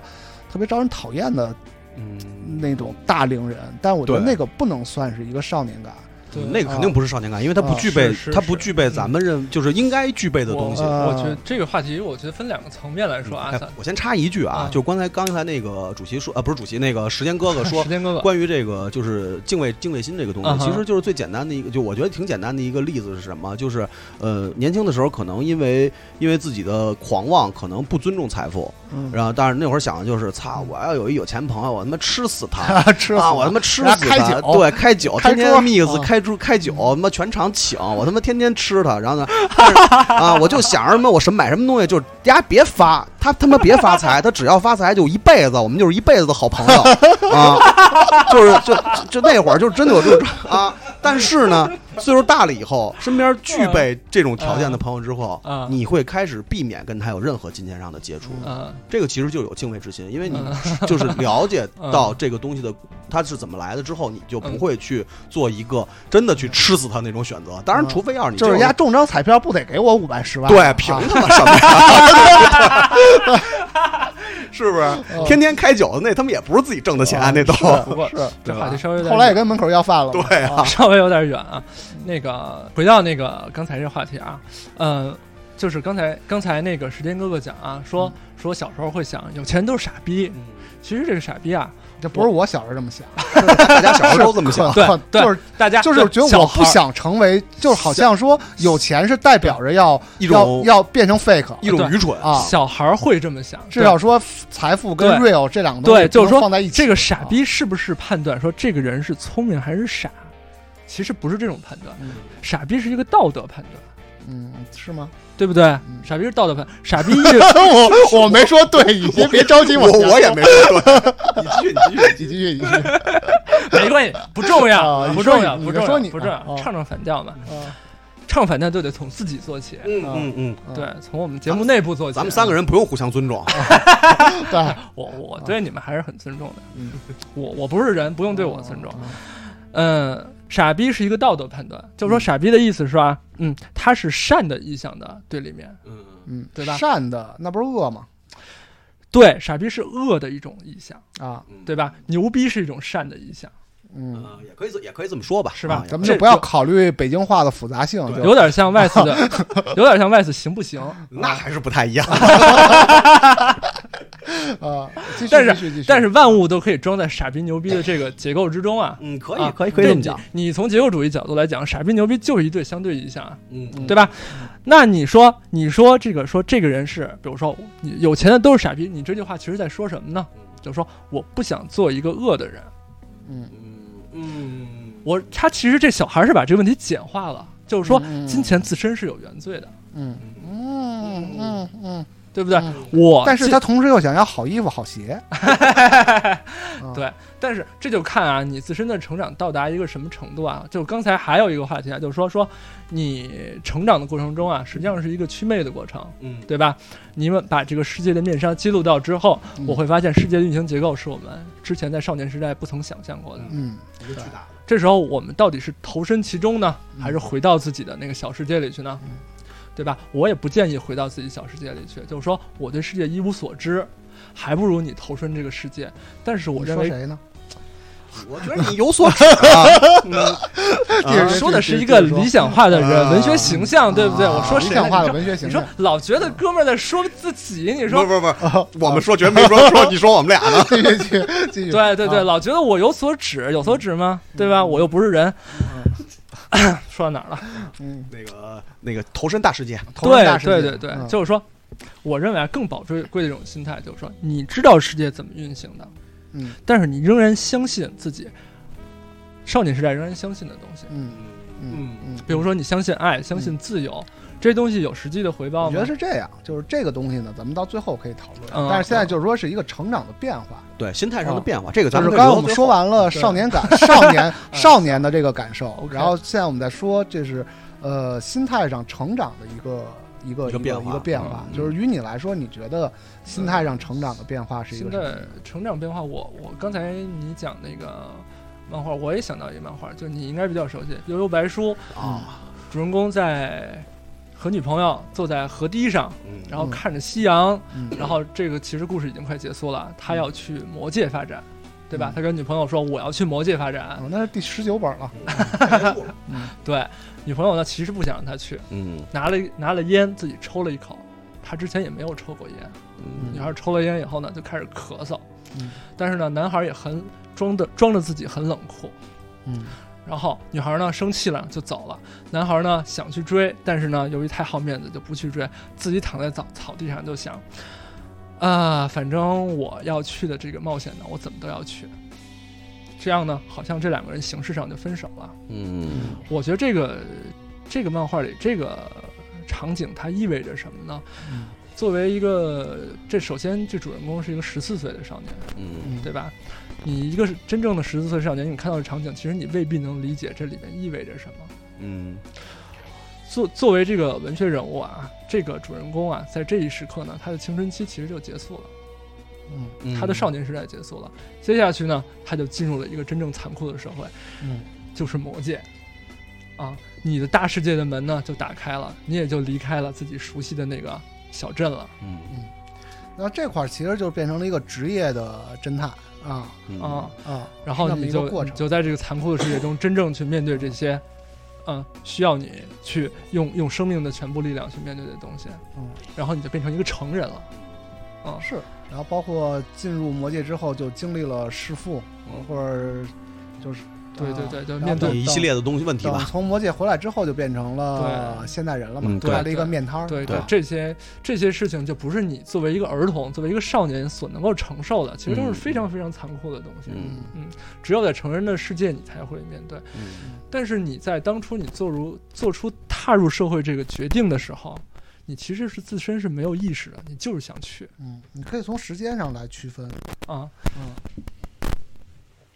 然后这个时点呢，我你会发现这是一个相当暧昧的时点，就是说你这个时候呢，时刻呢，你到底是一个少年呢，还是一个成年人呢？那没事，继续，啊，哦你可以看作这是一个成人的仪式。嗯对吧？有时候我觉得这种成人的仪式呢，是在潜移默化中完成的，嗯，很可能就是生活中的一个小细节，比如说你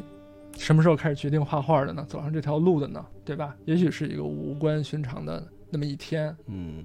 对不对？比如说那些摇滚明星，他们哪天决定真正自己要玩音乐呢？嗯也许也就是那么无关寻常的一天，可能自己都想不起来。但是你在去面对这些残酷的事情的之前，你没有想到世界是这个样子的。但是无论这个世界它会是什么样的，你都要决定去面对。嗯，于你来说，成长是什么？你这 哎又兜了一个圈，你这这个这个咱们可以剪，但是你必须把这话你给说了对，就是知道吗就是你别给我们兜 圈子，就这段呢，我觉得可以剪 掉，但是呢，就是我问完你这句话之后，你要给我一个答案。你必须给我们一个答案，就是你觉得你失去了什么？啊就是我们于我你们来说，成对长是一个什么样的？你说的这这个这个面对，哎因为这个啊进入的这个这个过程和这个点是每个人都要经历啊的，，这是不。有而言他， 对，这个是啊必须要经历的东西，这个是没有办法。你即使再不想经历，你也一定要经历的东西不。是朋友们，这个不是你失去的东西。朋友们，我一个天猫精灵，我能失去什么呀？那天猫精灵还得失去网线 呢。对，我觉得我也没失去什么，对不吧是？就一个变化。我对我至今都是一个不成熟的人，大家也看得出来，对吧？而且嗯我如果彻，底的少年感啊，而且我觉得我如果是那么成熟、那么油画人，大家会查我嘛，对吧？我们也没查你啊， 就是啊，我们就是啊想听从你的嘴里听点实话。哎，我是真是实话，对不对？你说我，好吧，好吧，好吧，好我吧，这么多年这经历，对吧？啊饶我觉得饶你一回，饶要你。啊嗯说不成熟，我最不成熟，对不对？也还好吧，也还好吧。嗯我们到时候调调整一下天猫精灵在节目中的这个意义啊。对对对，不能不能让他再 再拿不是人说事儿 了，拿不是人能折好多事儿，你知道吗？就是完了之后彻底不是人得了对， 就是天猫天猫精灵啊，就之前录节目的时候就是没说实话，啊！就唱上反调，希望他能说实话，但是他还是没说实话。慢慢来，慢慢啊来。这人我相信发现自己还是有一个过程对就是希望啊，就是录这节目录个十期以后，你能真的就是坦坦坦袒露心扉啊。我觉得刚开始那会儿还行，啊，真的，真的，真的，真袒露心扉了，真的。我跟你说，我个人生活十分乏味， 而且而且，咱们这么多，咱们讲这么多他妈那个个人生活有多大意义呢？没讲对个不人对生活，没讲个对人生？活，吧咱主要们是心态上的得变化上升到心这态个上的变化，上升啊到抽象和理论的层面上来。那其实就这样，就是心态上的变化，其实是一个也是一个不可逆的东 西。只不过呢，就是呃，然后它其实也是跟这个整个大环境跟大时代是背景是有很大的关系的对因。为齐老师在他的文章中写到，嗯就是齐友一天真老师是吧啊，齐友一啊齐齐友一老老师师，齐友一齐老师说，天真只有一次，然后用过就没有了。嗯，对，啊，我觉得这个用作很多这种各个事情上的天真，我觉得呃，于少年感和成长来说，都是有都是很都准是确的都是很准确的一个对一个事情。很精确。呃，明白，嗯，所以，所以其实，呃，就是每个每个时代的，因为因为大环境的变化，所以导致嗯其实每个时代的人，大背景之下的人，他所具备的少年感也都是不完是的不太一样的嗯嗯。嗯，，但我觉得得这个是有一个断代的感觉，就是可能十年是一代啊，差不多。差不多十年是一代，一代缩代三代果嘛。哎，啊对，嗯，啊，然后呢，我觉得就是包括说，为什么有有的时候你的这些年轻人感觉你没有办法跟他们去非常亲近，或者是、嗯，是因为接触到的东西不一样，对，信息接收啊完全不完全不成同长的环境也完全不一样。对，那如条果条说件也不一样。对你，你这是咱们可能生活在一个成长在一个没有那么强的思潮的这个环境下边，嗯，但是呢，之前有思潮的这些东西能影响到咱们，嗯那咱们可能是整个这个有思潮的时代的最后的一波嗯，受到影响的人。然后再往后的人，大家可能觉得啊，呃，更享乐主义一点儿，然后或者说我觉得更我只要高兴就好嗯，或者说我不需要有那么多思潮的东西带给我感动来维持自己的一个存在感，嗯我可能需要一些呃潮流的融入，然后我在呃潮流大家都在。可能更消费主义的一个存在感，呃，就会是不那么个体，就是特别强调群体了。群体，对，对就我们这一波人是什么样子嗯的，嗯然后呃，然后他们的呃这个状态，然后带来的一些想法，然后包括嗯各种东西可能都对不上，嗯，就是啊就是每一代人他所具备的身上所具备的少年感，其实也是有很大区别的。就是嗯能简单说话是这样的，因为嗯，环境环境所造就的一些东西，就是比咱们小的人可能能够更加的无所顾忌的去进入世界。明白？我认为九五代这九五后这一代人啊，少年感的时间短，嗯，对嗯，他们他少们年成熟得很快，这他怎么们说他呢们他们成熟少得年很时快代消失的要快，对，就变得很老成了，真的是这样的。嗯因为我感觉现在的年轻人其实比咱们要成熟的早和迅速，所以你会看到大部分人这一代大部分人都很实际，对嗯，年就是纪轻轻就很实际，对，就是你像咱们咱们咱们所所所啊，所，反而他们你觉得更实际对，了，他们会更实际，就是哦这个实际不一定是坏的事儿啊，也不一定不是贬义的实我际知，道，哦就是他们可能会更无缝的去衔接这个世界。嗯更更不愿意去做没有回报的事情。啊对，哦呃，这个是好事儿，这不一定是坏事儿啊，就是因为是面面所面对的环境和所处的这个状态不一样我。我认为啊这这你拥有这样的特征还是有失去的。你如果说不愿意去做没有回报的事情，实际上就更不容易进入游戏。其实，对嗯，他总是想我先看看这个最后结果打这一关能得多少好处，最后嗯能爆什么装备，我才决定我打不打这个。然后这就、个然后有、啊就会有人去钻这个规则的空子。嗯，对，这个其实也就是咱们现在在做事情的时候，有的时候特别呃不理解或者说特别抵触的一种一种情绪。你像比如说你在玩具，或者说现在呃、嗯这个创作，或者说是这个电影儿一些从业的这些个嗯接触之后，你会发现其实呃确实是有一些太功利的东西存在在里边，因为太需要成功，或者说是太需要这个东西。对我我不敢妄断说这个事儿到底是好还是甚坏至。甚至有些东西是反大势的，对那比如说它的这作为一个电影，作为一个电影工业来说，它是有自己的规则和逻辑的。对那么在西方国家已经非常成熟了，但是在国内呢，就会有些人他要拧着来对，啊，而他且拧着来，他通过各种手段来拧着来，嗯但是无非就是自己能在这个项目里迅速获利得更多嘛嗯，对，迅速获利。你包嗯括现在就是就是在在玩具这块儿，你觉得你你你之前咱们聊的时候，就是你嗯在做玩具的时候，现在有很多大量进入到这个这个市场这个体系里的人，狗屁没有，嗯是的，都是他妈的都是就是立不住的东西，都是他不嗯不立完全立不住脚都是的一些。从画画这边转过来的，跟风对炒画作画那边就嗯没行。对啊，然后就是你完全不行，然后他就要去逐利了。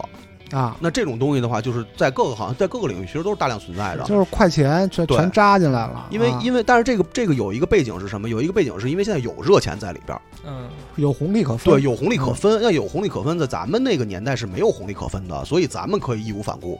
嗯，咱们可以不想更多的东西。西去去。其实这我为什么就是总是说这个这个时代的变化会影响让他的少年感变得不一样，其实就是的在这儿，因为咱们那个年代是你一没有红利可分，二是没有一个。呃，具体的标杆在那儿。嗯咱们那个年代，比如说咱们咱们刚开始要是做玩具咱的们时那候，标杆都在作品上，对，都在作品啊上。那那会儿没有茉莉，没有茉莉六百五十万的成功，嗯，没有整个大游戏大嗯是的大玩具市是场。的咱们就拿是的玩先拿玩具说嗯事儿是，的是的就是没有一场一场一场人一场销售的一场展会，他会有个人去消费三百万四百万，嗯，那会儿是没有的，所以你不会去考虑这么多东西。但是现在是有了，是的，嗯所以能够妄断说，呃，只能说这些跟风来去分享受红利的人，他们是傻逼，他们确实那东西确实他妈是缺的。嗯，嗯，但是这种人，呃，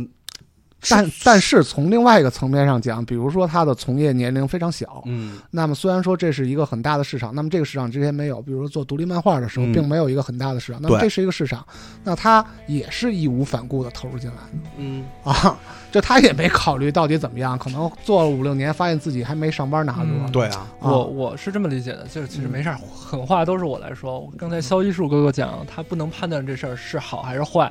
我认为啊，现在这个时代就是一个恶的时代。我认为啊，你体验游戏的乐趣啊，这是永恒的善，这个是没有什么，对我来讲，这个是没有什么可商量的余地的。嗯嗯你如果否认这个游戏的乐趣，你在中间钻空子，嗯来钻这个规则的空子，来唯利是图，这就是恶的。嗯，是啊，是嗯那个你这个观点我能我能理解，但是现在有一个我还是再再去考虑更多的可能是一个时代背景去赋予你的东西，是因为其实是这样的，就是呃，你在在国外，就是呃，一个作者、一个作家，或者说是一个画画家、一个艺术家，他可以去依靠一个完整的体系，然后让他没基本上没有太多后顾之忧的去享受创作的孤独，嗯哼是的，嗯，他有这个条件是，的，哦他有这这个个条件，有这个是的环境，是的，对，这个牵扯到一个就是一个大的社会环境我的觉得一国个。国内现在各个行业它都没有对一个市场实际的规则，对它没有规则嗯嗯市场本身是紊乱的，对市场这本身这它客客观情况是这对样啊客观情况是，我嗯不具备一个让你没有后顾之忧的创作的这么一个条件，嗯那造成的结果其实就是让一些人迅速的成长，让他去主义。嗯，我觉得不一定真的是是，因为我觉得每一个创作的人从一开始，他肯定都是希望自己能够成功的。这种成功不是说获得钱，是的，获得金钱。我相信，基本上大多数创作人、嗯他想象他没有想象，对他对他钱对最后能获得多大利益，他没有想没有想象，也而且也没有规则，也没有对成功案例告诉你。对，不不，这个还是有返利的。我觉得咱们这一代人可能是没有的，嗯，但是下一代人我觉得是有的，真的是有的。就是说，他对这个事情本身其实没有爱。嗯，他们比如说，比如说这这个时代呃比较热的一个词，创业。我我现在听了呢，就有点儿想吐，身上、嗯对汗毛就竖起来了。啊，这个之后也会聊，单独开一期。对，是，比如说你在讲这个事情的时候，我在做创作，然后他会他会用创业来把它装到这个整个概念的壳子里去来讲这个事情，嗯对吧？那那那你到底是在做生意呢，还是在创作呢？啊，对吧？这个这这回头咱们再深入的聊嗯。但是呢，嗯我简单的讲，我就说在这个世界上呢，我自己感觉啊，就存在着两种不同的意象。嗯比如说，你少年感的利比多在这世界上是一自身是一种生命的冲动，它在整个世界之中流动，一代一代的接续下去。但是呢，还有一种另外一种更为巨大的流动，就是这个世界上资本的流动。我认为这就更像是存在于这个世界上的善和恶的两种意象，它们之间的对抗是永恒的。嗯，我你当然你不可能说，你可以说不站队，说我不认为资本是恶的，但是我认为啊，你自身人类本身对于艺术和游戏的这种生命的冲动，永远将对抗这种资本的流动。是这样啊，我我我我我我明白你的意思，嗯，我我的想法是什么呢？是这样的，就是呃，在比如在日本，一个漫画家，他也许他一直在创作一些他自己所坚持的东西，是就的是刨出刨出刨除编辑的因素，刨出市场的因素，嗯他可以坚持创作自己所喜爱的题材，嗯他可以坚持自己的画风，即使这画风不被人接受，嗯他可以去坚持他所有坚持的东西。这个条件是在于他有成熟的市场可以供他去这样做，是的而且他可以在这个市场里边，呃，占据一席之地。这个，嗯，我明白，我嗯但、嗯、那个那个消息树哥哥，你说这些呢，我都认同，但是我觉得吧，主要是我在讨论这个问题吧，嗯我总是说。我总是说我我不想把它就放在说我从事这个就是一个艺术家嗯或者说一个创作者自身从事这个行业或者职业，它到底到底合不合理，嗯嗯啊，能不能靠这个职业或者说呃行业活下去？我我只是说不想在这个框架里来思考这个问题而已。啊哦，我明我明白你的意思，我明白。就是说明白，嗯，很多情况下啊，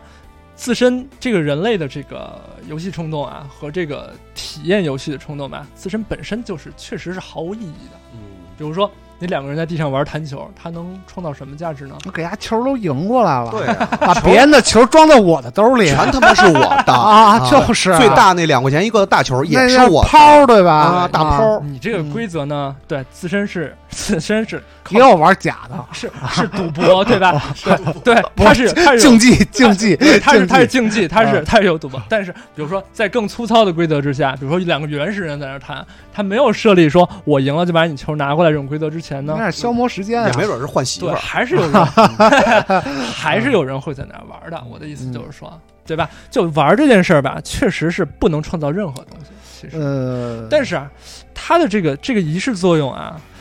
不仅仅在于它的物质价值。我的意思是，嗯啊嗯就说我们认同美，认同这个艺术的艺术的审美价值，并不仅仅因为它能创造什么能使我们填饱肚子的东西，嗯对不对？啊，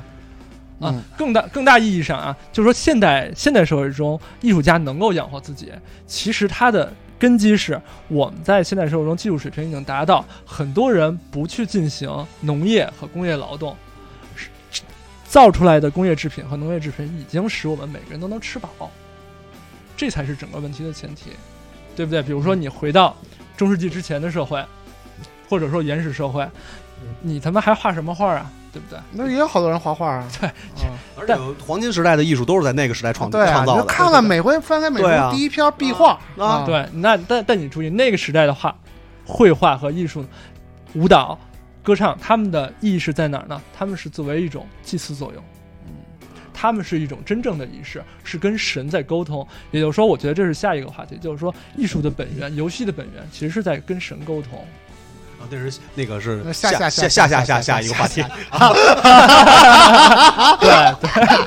咱们今天讨论的是少年感，啊对对对嗯，这个这个层面就脱离了这我我个理这解个我理物质解，意义，就是对吧？呃，就是那咱们说到哪儿了？呃他咱说们那呃个自己成长的变化了。不是不是，咱们现在已经说到大时代了啊大就是时代大时代对的对对变迁，就是是我我明白，就是逼你的意思啊，不是逼你啊，天猫精灵的意思，其实是更多的从人本人本位的这个角度去考虑。人本嗯位啊，我我我的想法可能更多的是考虑到整个一个社环会境环环境境影响，环境嗯影响。嗯嗯啊不同这个地区它的一个对意识形态的一个变化，呃、我不觉冲得是突，因为它嗯呃，天王精灵的观点我也赞同，是人应该具备抗争性，就是对抗性，就是要对抗恶的东西，这个我是赞同的。嗯但我的想法还是这个，在面对一些呃，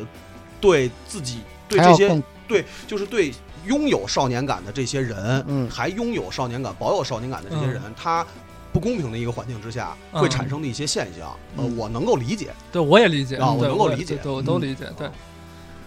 然后就是，呃，我我觉得就是，呃，挺挺明显的，嗯，挺明显的例子就是，在国内现在基本上我已经看不太到接触到，呃，就是年轻的创作者他，呃，去真正去对抗所有的体制或者说所有的环境了。它嗯也没有什么可对抗的。嗯，就是他不、啊也不具备这个东西了、嗯啊，就是没有任何可可对抗的东西了，已经、嗯就是在这个可对抗的东西在他们的概念里应该已经模糊了，嗯因为你现在还能看到多少真正年轻的人，他毕业之后去坚持去做一些创作也好，或者说一些东西很难了，就是擦主席啊，呃，就不不那是他妈都是他妈一百年前的事儿。不是不是不是咱们这一代人，就是因为呃，你像你像你像美院毕业的这些小孩儿，就是就是在做什么 的我都有。对我甚至于在跟一些呃刚毕业的小孩儿在聊天的时候，呃，就是他们很明确的会去有对自己未来的就是路有一个很明确的规划，跟创作没有任何关没有任何关系，就是他们自己主动放弃对抗了，嗯，嗯事业规划，对事业规划完全的事业规划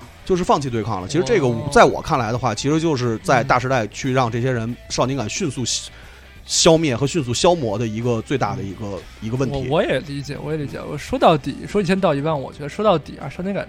这种感觉本身就是没有意义的东西。对，因为一开始也说我了，跟这你开是一始个是一个，这是一伪命题嘛只是说，只是说我们通过。呃，生理和心理的一个嗯变化，那么这个呃引起这个变化的一些原理啊、然后呢，确定哪些东西应该保留下来，嗯对就是然希后望哪自些己东西能应该是啊、嗯，咱对咱咱们这个唱唱反调讨论的东西，不是要去强加给别人一些观点，嗯而是就是我咱们进行反思，希望自己能够保留是一些什么样的东哎西。，这啊说的好，嗯啊对，，这个我觉得是主要是讨论的一个主要目的，因为说服或者这个东西没有意义， 咱咱咱什么也不是， 嗯对。那啊讲讲大道理 也没太没太大意思。那么这个问题就回到我们自身，我们应该保留什么样？对我们应该做什我么觉得样的可以嗯人？可以看看一些具体的哎历史上的这个、这个这个有哪些人是大家觉得有嗯少有年少感年感的啊，或者哪些事儿，哪或者些事儿有少年感的事儿啊？嗯，嗯，有吗？天猫精灵查查，天猫精灵先先歇会儿。 那个时间哥 哥，时间哥哥，你觉得有什么人是先听首歌吧。这么着吧？呃，我我放一首歌吧，我放一首歌。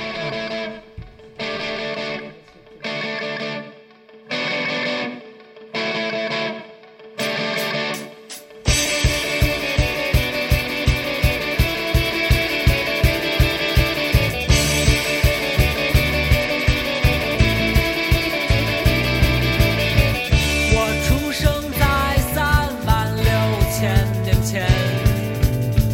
百合老人他赐我名呢。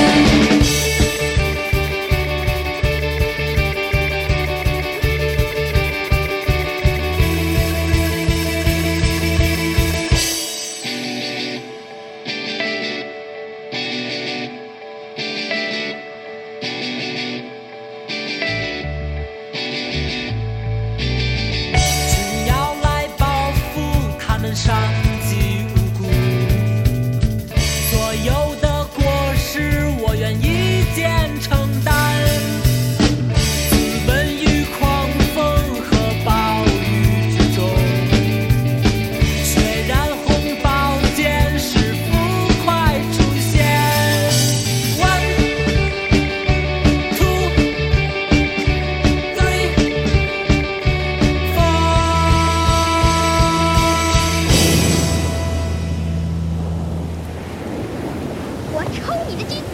看你还害人不？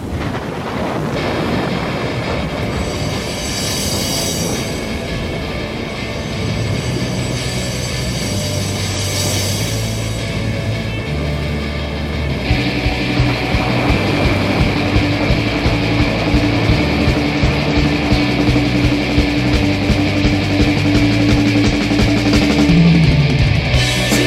我三头六臂，身后的莲花盛开，回带我去你心里，蓝到东海。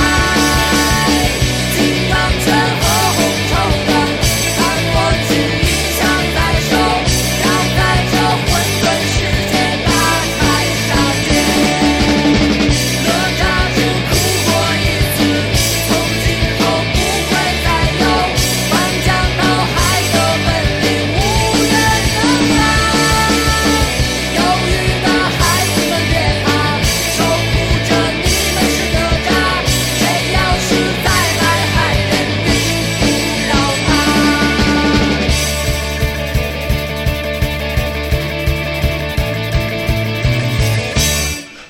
哎，好，刚才一首这个来自于哪吒乐队的《闹海》啊，这个也是我个人觉得一首特别特别具有少年感的歌，而且这个也是也是哪吒这么多年，包括嘎调吧，啊，应该是传唱度最高的一首歌。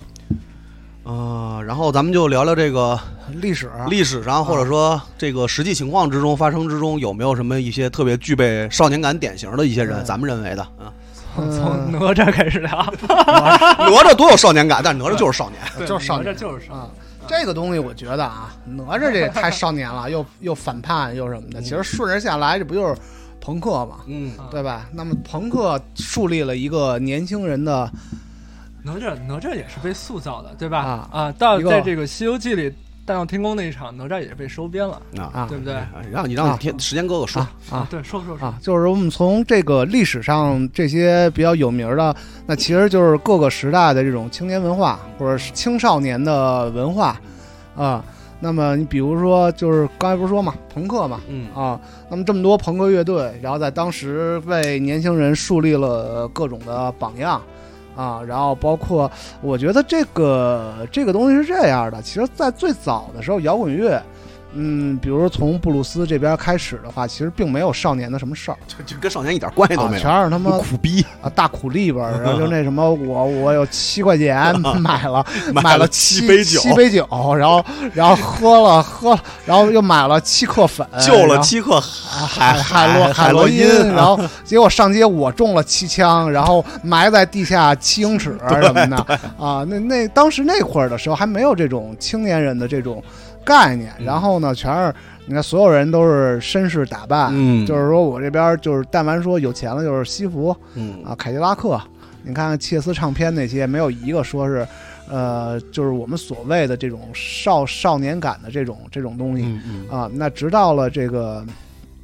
就猫王那会儿吧，嗯可能作为一个白人青年的这么一个一个状态，然后出来才才进入一个主流社会，然后变成了一个就变成一个青年偶像啊，青少年偶像的这么一个一个状态啊。然后再往后的话，呃、嗯，然后青少年文化就是 Beatles 了，啊，Beatles 英英国的这种，但是我觉得 Beatles 的话还是岁数偏大，嗯啊，还是觉得没有那么样的一个少年感，然后还是以一个音乐人的这种身份出来，然后真正的像，也就是到到到到呃呃，再往后就是嬉皮文化什么这种，那就垮垮掉一代什么的这种这种感觉的。那么它也是在一个思潮之下，嗯然后包括你像那个中东战争带来的美国这边的金融危机啊，等等等等的。那么青年人他在一种迷茫当中，自己结成了一个团儿，嗯啊，呃，然后短暂的经过了这个朋克朋克文化。那朋克文化当然阴谋论说是受到这个时尚推手的，啊时尚推手一方面，然后更有甚者说是受到他们来自那个冷战时期嘛，冷战末期嘛，说是受到这个这个苏联的呃间谍操控，然后 又来腐化反腐化反反反这个资本主义社会 的，来破坏资本主义社会的，你你像朋克都左呀，对啊吧？啊全是左啊，全是左的呀。啊，然后呃，然后但是就是在这时候提出好多这种什么 no future 啊，什么这种。呃，就是青年口号，更像是一个，就不是那种他妈我喝了七杯酒，中了 七枪，吸了七个海洛因什么的，我我娶一媳妇儿巨丑什么的， 就就已经不是那种了啊，然后也不是什么我长了四只眼睛六个胳嗯膊，我飞啊飞什么的那种的啊，然后变成了一个青年文化的东西。但是你像冷战胜利之后，然后到了。金属的那会儿，好像就少年感的东西又被稀薄了，对全是什么壮壮汉、大车、大妞儿，呃呃，非常物质化的这么一个、一个过程，嗯而体啊而体现的内容也跟这个少年感就没什么太大关系了。是嗯是是是，咱们这块儿是我我觉得就是，呃，你想，嗯，你想在呃北京也好，嗯或者说在全国也好，呃，各种玩玩音乐的，那我们不说不说那些就是老一人设是啊啊少年感的这些人吧，但是你说身边的朋友什么的。啊，玩金属的可能就很容易变成老哥老了老哥啊全是老老哥全是老 哥，酒酒跟串儿啊，从从二十出头开始，就是我力力争做一个老哥啊啊我这辈子就是我的目标就是当一个老老哥哥啊，都不是大哥那种，嗯是我要当一个老哥嗯啊，老炮儿什么这种啊。但是你想，朋克他一直是在追求一个呃青年的一个感觉，然后你再拓拓宽点后朋也还行啊，嗯后啊朋呃差点意思，差就是这种你没那么冲吧？啊，就啊知识分子也那年龄也不是特别明显，对啊对对啊，呃，想要的那个劲儿啊，嗯，那像民谣什么的这种，就是就是我觉得就是嗯分两两种吧，一种是唱流行歌的，你要是情情爱爱这种东西，那么肯定还是有一个呃青少年的这种那个那个那个人设。啊，但是你像真正的你说像最早唱民谣那批的话，那么还是在追求这个呃政治啊，或者是就是时事诉求啊、诉诉求什么这块的东西，嗯，所以说这个最具有青年人精神的这种音乐形式就是朋克了吧？啊啊啊！你啊说是就是啊，啊啊！然后包括确实是确实是是，然后是包是括包括呃呃，身边有些朋友就是嗯呃北京这边最早一批玩朋克乐队的，然后那么他们到现在的话，我觉得还是很具备少年感的，啊，确实哦啊嗯确实是啊。啊包括我小时候的偶像，啊！现在其实也还挺有少年感啊的哈。啊，沈月是吧？ 沈月是吧？沈沈老师是一个极具少年感对，的，极具少年感的一个人。啊，包括他的对对一些东西的坚持，嗯就是我觉得这东西好，我一定要做成这样。对对，啊，但虽然说可能做不到，但是我一定要做成这样。我可以不做，但是我也要做成这样嗯，啊。然后这的这个状态吧你就保持的还算不错。嗯，嗯，然后包括你像嗯嗯，你像反光镜什么的，他这边的话，其实他们他们就很清楚的知道朋克的这个东西永远是面向少年的啊。然后，所以就是说，他们的整个创作，或者说很多的东西，他们也会围绕在这儿嗯啊。那么，人就是做事情的方法，可能是成熟的，嗯啊，可能是一个呃，在合规的，嗯，但是但他的初衷初衷嗯还是一个呃向少年感去去做的这么一个、嗯一个东西，我嗯觉得明白是 OK 的。明白。嗯嗯，那除了音乐，这历史上面呢，你觉得就是最有少年感的这种事儿是谁呀、啊，是谁？三岛由纪夫啊，三岛由纪 夫哦三岛由纪夫多有少年感啊我！觉得有一个事儿咱们得掰扯一下啊，少年感跟中二。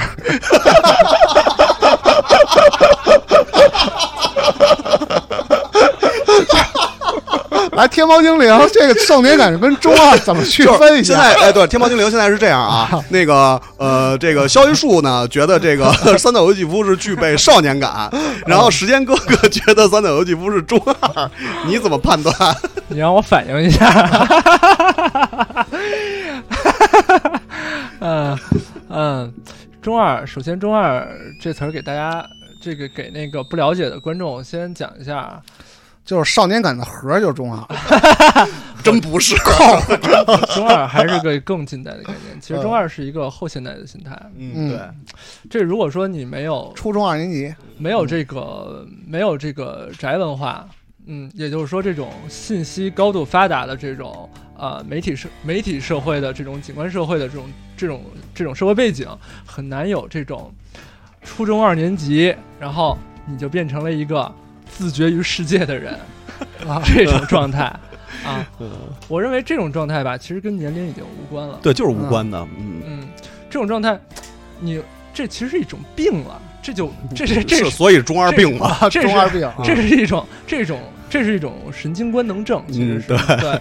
这个这种状态，他分不清那个现实与呃现实与文艺作品。打对打破次元之壁了嘛，对。啊进去了，出入自由了嘛，就真觉得自己就是真的是那种一弄自己有原力，然后能把他妈的地铁门打开。啊我需要一个结界啊啊！我的屋子是一个结界，我能别人发不黑龙进波就啊很很多很，我也觉得我能发黑龙波， 这这，而且比比较比较比较广泛的状态之中啊，这些有中二病的人啊，他自己文学品味也是比较差的。嗯嗯其实他不看什么正经的东西，他就其实他在他他的他所的他所有的这种阅读经验和这个媒体经验啊，其实就停留在初中二年级了。嗯啊，就不看别的了，然后深入其中。当然，我不不能说啊，就是这个年龄阶段的作品都不好，也有好的东西，嗯但是比如 说呢，比如说，全是坑， 全是他妈坑。我也能说出来，但我现在不说啊， 不带这样对，接的。着说， 接着说，接着继续继说，续咱剪一下，剪一下，对对，然后你 你就停留在初中二二年级这个审美阶段了。当然，你就说这是少年感吗？这其实不是，这跟少年的心态对是这没有关系的，完全嗯不是不是少年对对感，嗯你你沉溺于这个游戏啊，跟你跟你爱游戏啊，我觉得还是两回事，嗯对不对？嗯你你还是得分清楚，而且更多是比如说有少年感的人，他会投入游戏，嗯但是这个这中二病啊，他会在一旁旁边观看嗯，啊，其实它是一种更异化的，他会外放游戏中嗯的观感，它更它嗯更投射到自己身上。嗯对，它是一种它是一种它是一种那个感情的异化过程，嗯，，对，它不是那种侵入式体验，而是外放，就是投射，嗯，但是这个少年感还是一个精神状态健康的人，对吧？嗯那三岛由纪夫呢？我我觉得三岛、三岛由纪夫是这样，咱们我我也思考过这个问题，我觉得三岛由纪由纪夫更准确讲法，我觉得更少男感，嗯啊，明白，少男感，明白啊，但我认为少年感本身呢是比较中性的一个状态，嗯嗯，呃，嗯应该把这个性别特征给模糊，对对哎对，这我玻璃的同意。三岛由纪夫就跟你说的似的，练块儿啊也追逐的是那种啊挥对还我北方领土，啊啊，对，挥挥刀嘛，但是、啊但是练块儿本身啊，就是说强健的体魄本身啊，它本身就是一种少男的男性的这种身体特征，对不对？我觉得还有吧，就三岛三岛他本身政治上是右倾的，嗯对，我觉得对他的少年感也是有折损的。我认为少年嗯这种、不是据说他还是 gay 嘛，少年这种强这行种心态吧，我认为政治上立场上必须是左倾的。嗯嗯，这个是一个有意思的论嗯点，但大家啊对这个左左倾右倾有没有一个标准的认识啊？呃，看，在中国左右是不一样的。对，是不一样的。嗯但是基本上讲啊，就是说从这个泛泛的这广义上来讲啊，基本上这个左倾右倾之间的区别是在在这儿啊，嗯就是左倾的人，左倾的政治立场持有者会认为明天一定是更好的，嗯嗯嗯右倾者会认为明天不一定是更好的。嗯所以说，所以说保守主义者会是右倾的，激进主义者会是左倾的。嗯嗯，也就这两种心态，其实是少年和中年之间心态的区别。嗯，有道理。嗯，就当你认识到这个世界残酷之后啊，你会嗯知道这个世界吧，啊这是唱唱反调跟西海之声的区别，啊对对，西海之声就是右的。右的啊，明天不一定会更好，啊对，这个世界呢是很残酷的，我不能不能再奋不顾身了， 嗯啊嗯所以说他就变成了一个右倾主义者嗯啊，就变得保守嗯啊。但是青年人呢，由于没有没有获得世关于世界的知识，嗯他就会相对来说比较激进，嗯愿意把一切都打破，嗯说我重新推倒重来，嗯会会这样。所以说，我所以说，我觉得三岛由纪夫这个人吧，他他自身的少年感，我认为是是我还是觉得值得商榷。我觉得，嗯嗯，明白。嗯嗯，嗯，然后然后你们可以再再讲讲别的历史人物，别的 那就是啊顺着日本作家说，那顺着日本说的话，那就是太宰治， 太宰治。 太宰治这属 于太宰治属于抑郁症，这 是这没有没有少年感，没有少年没有感， 少年感，对，抑郁症他妈的。他为什么讲他抑郁症呢？嗯因为他自己在小说里写过，早上起来最难受，嗯， 觉得每天早上 是一就场病征是吧一？场噩梦。啊 对，这典型的抑郁症症状。病 征对，啊我认为他应该吃药。嗯他不应该，他吃没少吃， 他也没他也少没吃，他也没没少吃霍霍啊，没少霍霍能不能别老说日本？日本这个社会就很右翼。啊啊。。那我们对再说说，但日本也有不右翼的呀，比如左一那赤军呗，左翼的赤军嘛，啊赤军有少年感吧？众方信子，对啊，对众吧？方信子多有少年感啊，只有 只有革命，一直到最后，对啊，一啊直到60年一直都到以色列。都左左都左到头了，对吧？啊，嗯嗯，总体来讲吧，我认为日本社会这个社会吧，对左翼的这个呃容忍度比较差嗯啊，因为总体来说比较僵化，那个等级等级区分比较严苛的一个社会。嗯父权社会嘛，那个日本人不太适合左，对，他哎对左起来比他们哪儿都左，对，左的就都自我毁灭了嗯啊。他这个他这种心态是怎么造成的？我认为是跟他的资源匮乏有匮关乏系，啊关有很大的关系是。嗯对你一个资源匮乏国家，就需要去首先建立一个认识，就明天不一定更好，嗯要有危机意识。嗯你说他们那个劫持飞机的时候，然后说我就是明日之障，嗯，那这是不是中二病？这就是中二病 了，对，啊还是中二病了。还是中二病？对嗯，你说说别的国家吧，咱说说这个广袤呃物资广袤的地区啊产生的乌这兹些广袤的地区，啊，那你觉得海明威有少年感吗？啊对，咱们说这个西方国家，为什嗯么西方国家它更容易，特别是美国人更容易有少年感呢？嗯，对，嗯其实这是由于这个他们这个美国人他是呃，美国的起源是这个五月花号，这嗯个英对国清教徒嗯坐着船到了美国去，说我要建立新的民那个自由社会，对不对？嗯嗯呃，这个海洋文明更容易孕育这种有嗯少年感心态的人，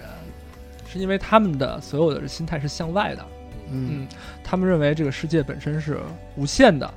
嗯他们认为这个世界值得去探索的，嗯对不对？所以说对他们来讲啊，资源嗯，那本就是换句话说，这也是少年感的一个相对本质的一个东西。呃对，也就是说在这种心态之中，就很容易产生这种傻乎乎的愿意提着行囊出去漫游世界的人、嗯啊。大家看到这个近代美国社会的这个这个神话形象和文学形象里，经常比比皆是是这样的人。嗯嗯我认为是跟他们这个民族性格不无关系。嗯，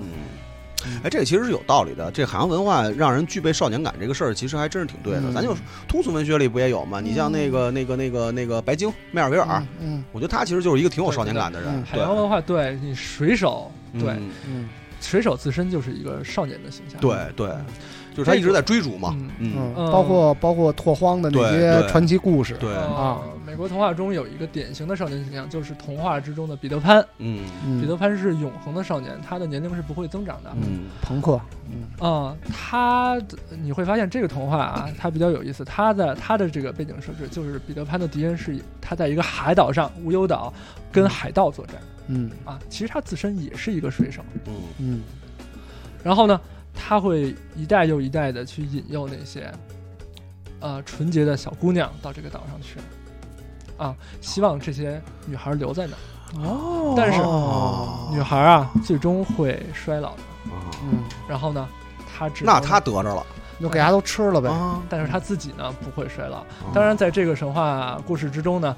他们之间关系是纯洁的，嗯。啊，那就白瞎。就是想跟这些小孩玩嘛，在一起。这就跟那个《惊情四百年》里那小女孩儿，哎，对永远是小孩儿，对啊就说我，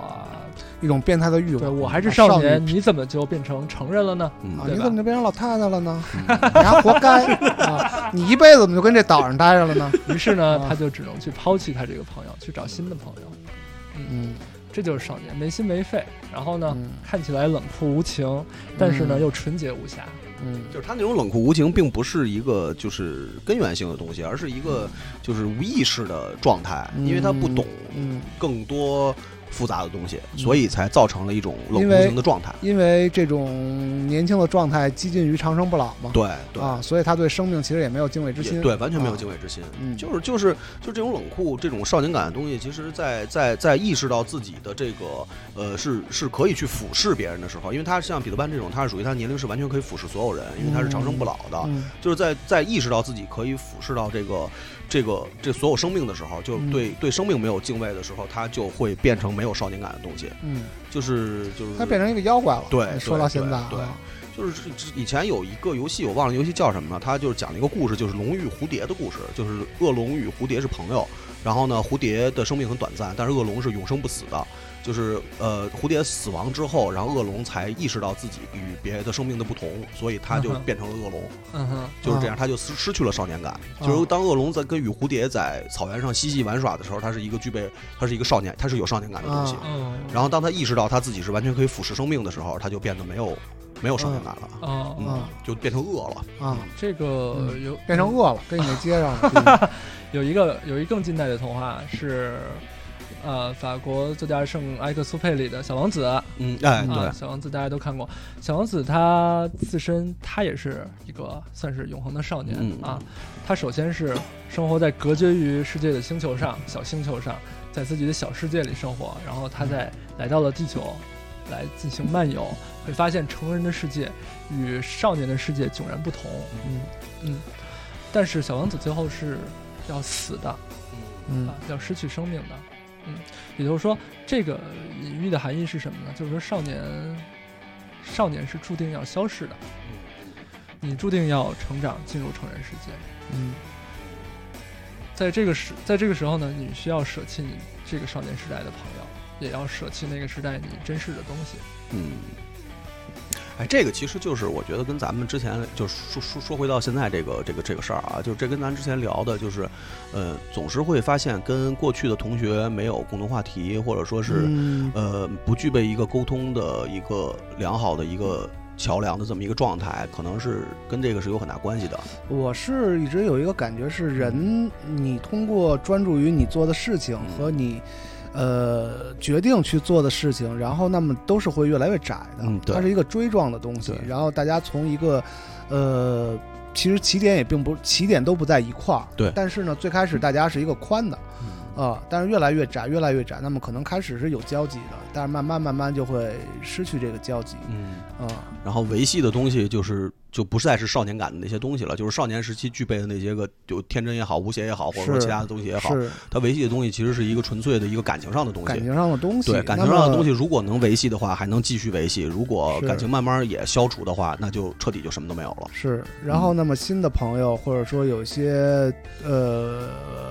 就绝对陌生的朋友的话，那么可能需要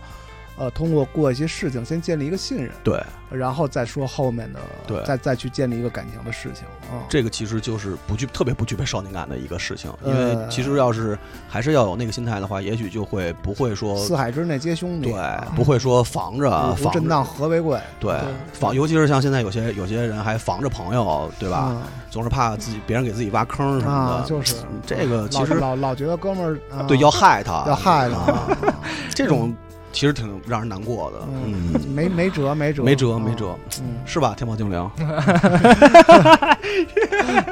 不带人啊！哎，回嗯回到这个回话题啊、回到话题回回到回到话题历史人物，我想到啊一个有趣的现象啊，嗯就咱们小的时候，真正是少年的嗯那个年龄的时候，交到朋友是什么场景下交到的，大家都能想起来吧？嗯我觉得更多时候啊，你是在游戏中交到的。嗯，还这还真是嗯共同爱好，嗯共同爱好其实所有的爱好都可以是游戏嘛，嗯，对吧？特别是更小的时候，他真的是在游戏中嗯，交到的，对对对吧？嗯确实是玩伴，你十要不然岁就九玩伴岁嘛你对一吧？人跟外面玩，碰上另外一小孩儿、对，啊，玩了一会儿，你们俩就朋友了。你有俩弹球，他有俩弹球，啊你想给他弹球揣自己兜里，对，然后就成为了朋友。但是有啊有可打起能来了，然后打完之后成为朋友了啊男子汉的拳头嘛，啊！对，这种友谊，没准儿他就是没准儿就是一段伟大友谊的开始，哎，对啊，就能持续十年二十年，嗯，嗯很有可能。对，但是你在成为成年人之后，很难在游戏中再认识朋友了。嗯，有啊，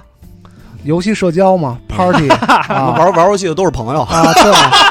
对啊啊，有啊有啊有啊有啊有啊，真是有朋友。大量的朋友都是在那个呃 PS 那个什么什么三四的那个 party 里面认识的，五湖四海做各行各业的都有啊。嗯，所以说你，所以说你那个时间哥哥，你还是个很有少年感的人。没有，我是看他们那个，有我有我些人不玩游戏，我不玩游戏，嗯所以你看，我跟斌你在啊上小学的时候，为什么能没能成为朋友？因为我们俩玩的不是一个游戏，对啊， 他打篮球，我踢足 球。哎啊我小学谁打篮球啊？小学反正比你不是比你天猫精灵，非得说他小学的时候作品被贴到那个贴到我们学校的布告栏上，但是我从来没见过布告栏上贴过人的作 品。假小学同学，啊我操！哎，还有什么历史人物是在？还 还有还有还有还有还有什么历史人物啊你你再说两个，别老指着我说。啊！ 我来说两个，说两个，我来说两个。呃，呃，知识浅薄，然后有限，呃，然后呢，咱们说说文艺作品里面吧。嗯啊，我觉得文艺作品分两种， 嗯一种呢是呃阐述这个年龄变化的，嗯呃阐述少年的故事，然后讲讲或者说阐述一个中年故事的这种，对，呃是一种；还有一种呢是我拍给。呃，受众是少年，或者是受众是中年的，呃，这种是分两种。哦对，是的。呃，然后呢，呃，但你会发现，那个受众是少年的，他一般的主人公也会是少年的那个年龄。呃，有可能，但是呢，呃，不太一样。你比如说啊，比如说你像大家都喜欢看摇滚乐传记类的这种电影儿嗯，哦，那么我觉得在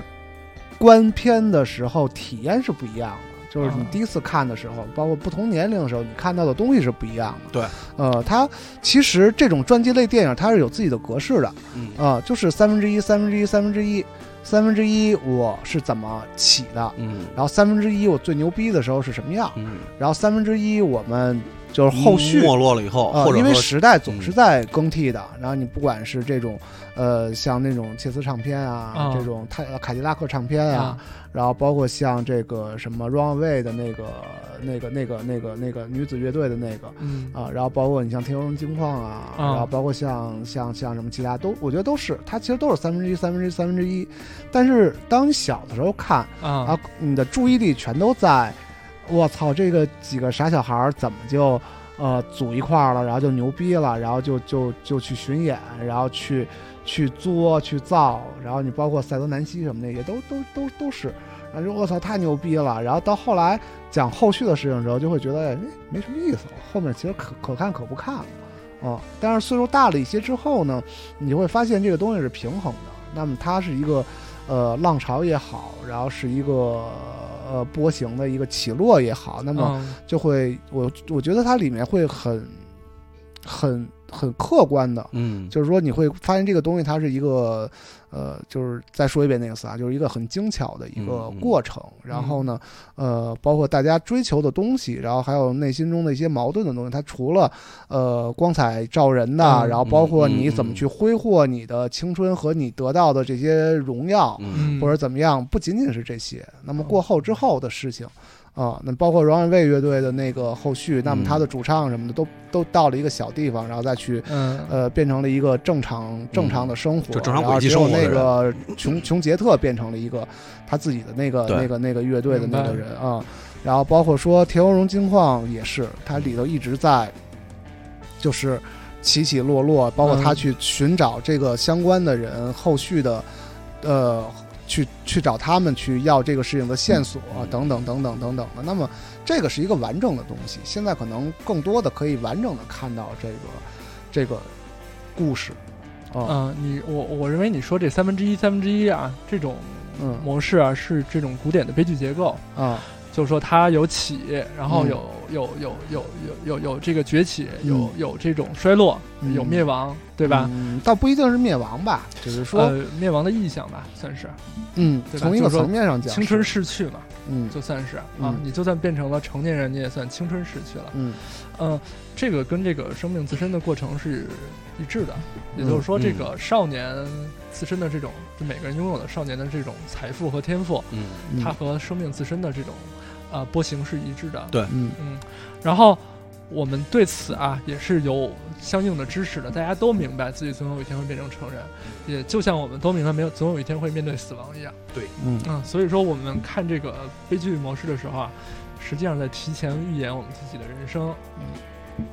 然后，然后今天跟那个呃小神龙这边聊了一个比较有意思的这个续集哎啊，对对对啊，小神龙什么小小这第他是小 神龙嘛，啊，我啊小雨鼠，小雨鼠，小神树，小小雨鼠，神鼠，树，小神树也小行雨鼠啊啊，反正就是说呃，一个是猜火车哎，对，啊，啊对，这得作为一个个他妈的青春 作为一青个春神话啊的一对，个，就是几乎所有你不管是不是文艺青年的一波人的一个，啊，青春神话呃神话，也是觉得我完靠全在所有人心里是最具备少年感的啊一个一个青春片儿吧。啊啊，啊，就是啊，就这这类型的，结果对，这续集无情的体现了啊，变化到中年之后完全丧失少年感的这些人，他们他啊们的一种生活情感情景 是，但还是有少年感，啊，是还是有，就还是是有就是从从衣服上讲还是那样。对啊对，，但是现在的青年人已经不穿那样的衣 服了，全是什么 trap 什么的了啊，就是大家都锐舞，很锐舞都过去了，很悲伤，很悲伤。啊啊。悲伤，嗯很悲伤，但是还是不错的 啊，就是为什么说不错呢？相对于这个 那那《古惑仔》和新出的《黄金兄弟》来比的话，这个是那就那就是有点有点太他妈的，变成一堆巨油腻的人了，对，你就是那种知油腻中年，你知道道吗。吗？啊就是就是就是操他个妈，我就 对，那各种大长 毛子，然后豪车，然后什么的啊啊，对，确实，啊！这个而且在豪车上，他们也失去了那种对于豪车拥拥有拥有这些东西的幸福对，感。就是你知道吗看着特别不配，你知道吗？就是皮衣，你都已经这岁数了，还皮衣，然后在外形上追逐少年感这个东西，啊然后啊啊啊然后强行的给你赋予你一种青春的记忆，我觉得这个东西简直就是他妈啊油腻中年最喜欢干的事儿。而且而且就是是那个哎就是就是里面那几个配角，就是以前那个什啊么啊，就那几块料，呃包皮什么的那个嗯，嗯就是已经很明显变成了一个特别普通的 南南部的这种南方的对大叔的那种哎嗯真的就是就是我我就特别想说，那个真的就是一个完全当代的这种互联网语境下的油腻中年，就是那种形象的那 种那种概念，你知道吗？啊就是用他的那种生活经历和他所嗯塑造的、曾经塑哎造的，不知道到底算不算辉煌的辉煌，给你灌输到你这个 呃同龄人或者是啊小一点哎的谁人，谁拍的这这版就就钱嘉乐啊。就是那啊个钱嘉乐导钱的呃是对吧钱嘉乐啊导的，对对对对就等于对对他们对就是完全的把这个东西强行的灌输给你，然后告诉你一个所谓的这个辉煌过去又有辉煌的这么一个概念，你知道 吗就是油腻中年，真的哦那太他妈油腻了那个。哇操油腻中年的人真崛惊了起，啊、完全浪费了我生命中的一百二十分钟，我操！我还居然给看完了，我太太呃浪，就是就是希望大家也能看一看。别看了就不不，这东西你必须看了，你才哦能对才能警醒自己。对，我觉就得只有你看了，你才能明白我我们说的这是什么意思。我我啊不认为，作为一个没看我就可以骂的人，我认 为啊大家看《猜火车二》是可以的，看这个什么叫什么黄金兄弟，啊黄金兄弟，啊这就算了。真他妈惊了那个，这那个个我觉得是保持对世界的一个了解哎， 啊，就无论说是从电影本身到底是个什么东西，还要说作为一个反面教材是什么样儿对对，为什么？但是现在戒毒所外面还挂着嗯这个什么孙兴、高虎、这个蒋洪生吸毒的大照片和介绍，为什么你要让你看这些东西？你知道吧？那个少走弯路啊那个，我可以地图炮了。呃可以可以可以可以，那唱唱反调嘛。我啊，我认为啊，这个香港文化从来就没有少年过，嗯。嗯，还真是跟台湾相比的话，确实是缺乏还少还年是感。挺社会的，他缺乏们一一少直年都还对是他们挺一社会出场就是个成年人，对，没有，嗯很少有，因为你看，就是这些年的，哎，你说的还真对，嗯这些年基本上反映出这个少年儿童或者说是青少年的这些东西，台湾跟新加坡，嗯嗯，呃，大陆也有，但是大陆的这个属于那种所谓的青春文学，那就是嗯嗯这扯鸡巴蛋，那就是，啊那根本不是他妈的就是正常的对生活。是这样，但是台湾跟新加坡特别多，对啊你而且见嗯对对见不到香港文化里有这种标准性的少年的形象嗯，对吧嗯嗯？他一出场就梳个油头，戴个墨镜嗯，对吧？这就是一个成年就人，社会人了已啊经。对，是就吧是社会人进入社会社会人，啊，所以说我觉得，嗯，我觉得这跟那个香港这社会太现实有关系，嗯，对，这就是大背景造成的嘛，嗯，是，有关系。它自身我觉就得跟他们自己文化传承下来的也是有有关系。对他们对于呃戏剧也好，嗯然后或者对于他们这个怎么说？哎，真，的，就是我觉得其实这他个们那个就武侠文对，化的那就是些过东西过去出来总是在讲这个香港地区是属于文化荒漠，呃啊，这这个东西我原来不太理解，嗯就是但刚才刚才天猫精灵说这个香港的文化就是历来是没有少年感的，我一下反应过来这个嗯事儿了，确实好像是这样的，因为呃，就是有一套纪录片，我不知道你们看没看过，叫《他来自岛屿》。嗯呃，就是专门讲那个台湾当时那一批年龄非常非常大的作家、作者、诗人，就是那一批人的那一套纪录片儿，特别好，我强烈推荐给大家看。就是在那一批人的身上，你能强烈的感受到文化属性和那一批老人身上的少年感。嗯，特别特别是好啊！就是你能够很明显的感觉到那一批人，他们除了在文学修养和自嗯己自身面对世界的这个感悟之外，他们自己一直在这么多年保持身上的一种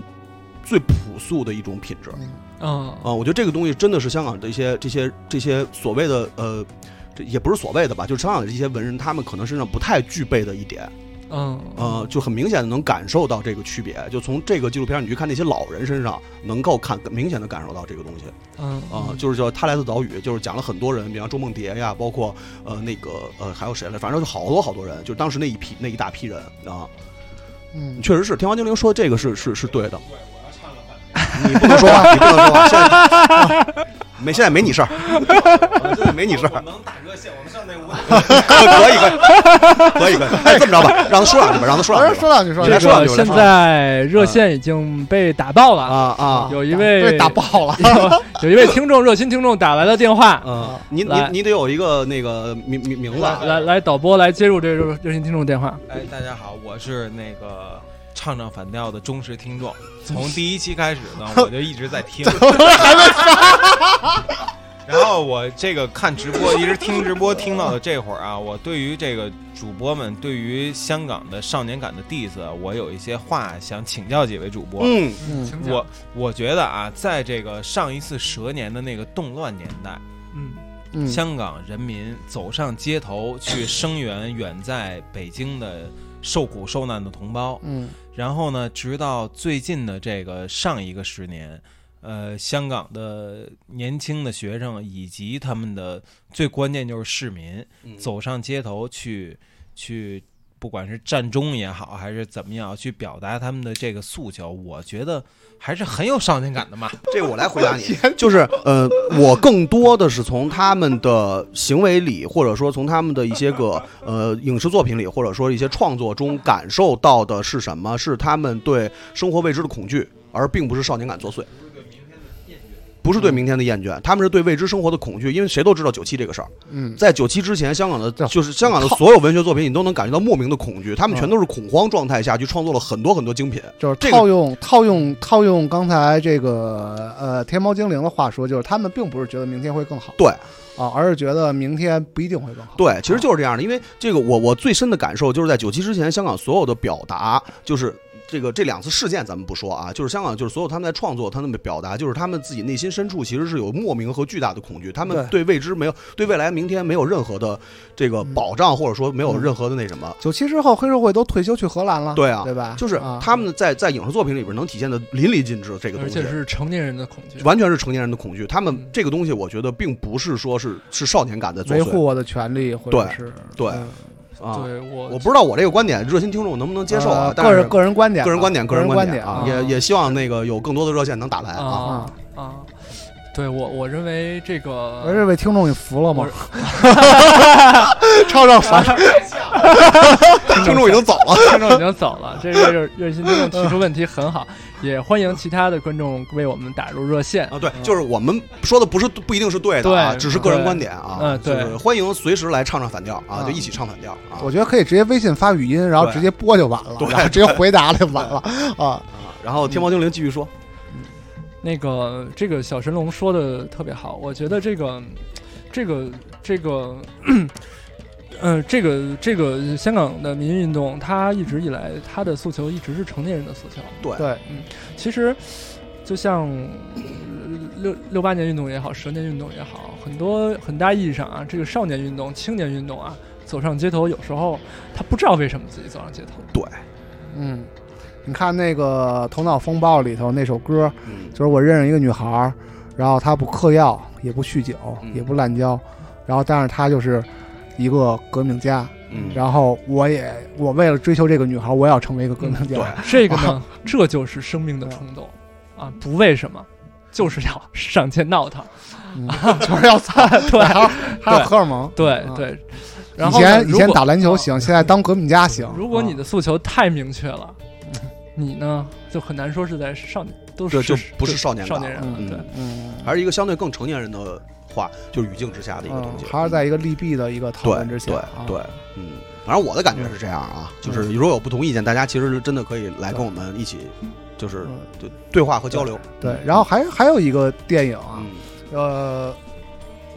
就是龙《龙虎少年队》，哎，那是一九八七年那个约翰尼德普他们拍的一连续 剧，校园题材的连续剧，就是哦一讲一九八七嗯年全是金属那路子，就是都是那痞子都那样，都哎正跟好是都跟街机里头那种痞子似的激流跟格拉姆金属最盛行的那个对对年代对，对对对对。然后二零一零年吧，然后好像翻拍了一部，嗯然后又找了俩俩俩警察，说现在这学校里又有这个毒品的这个横行了，然后你们呢，就是就是一一指呢，就是说你们还要再再去去学校里头，然后说那行，那咱们就。还是按照老老路线，然后皮褛什么的进去，咱们先打折一人的腿，先啊先立立个个棍儿儿啊，然后咱们先成为这学校的霸王，然后自然而然他们就该给咱们那个、那个、那个呃传递情报。就进去之后，他觉得就是我上来给给谁一炮拳，旁边妞儿应该都化啊了，都得给我跪下了，啊啊，都得哎呦，就那眼睛得那样的那种。结果进去之后，他们就给了一哥们儿一拳，然后发现所有人都特别反感他们，然后发现现在学校的这个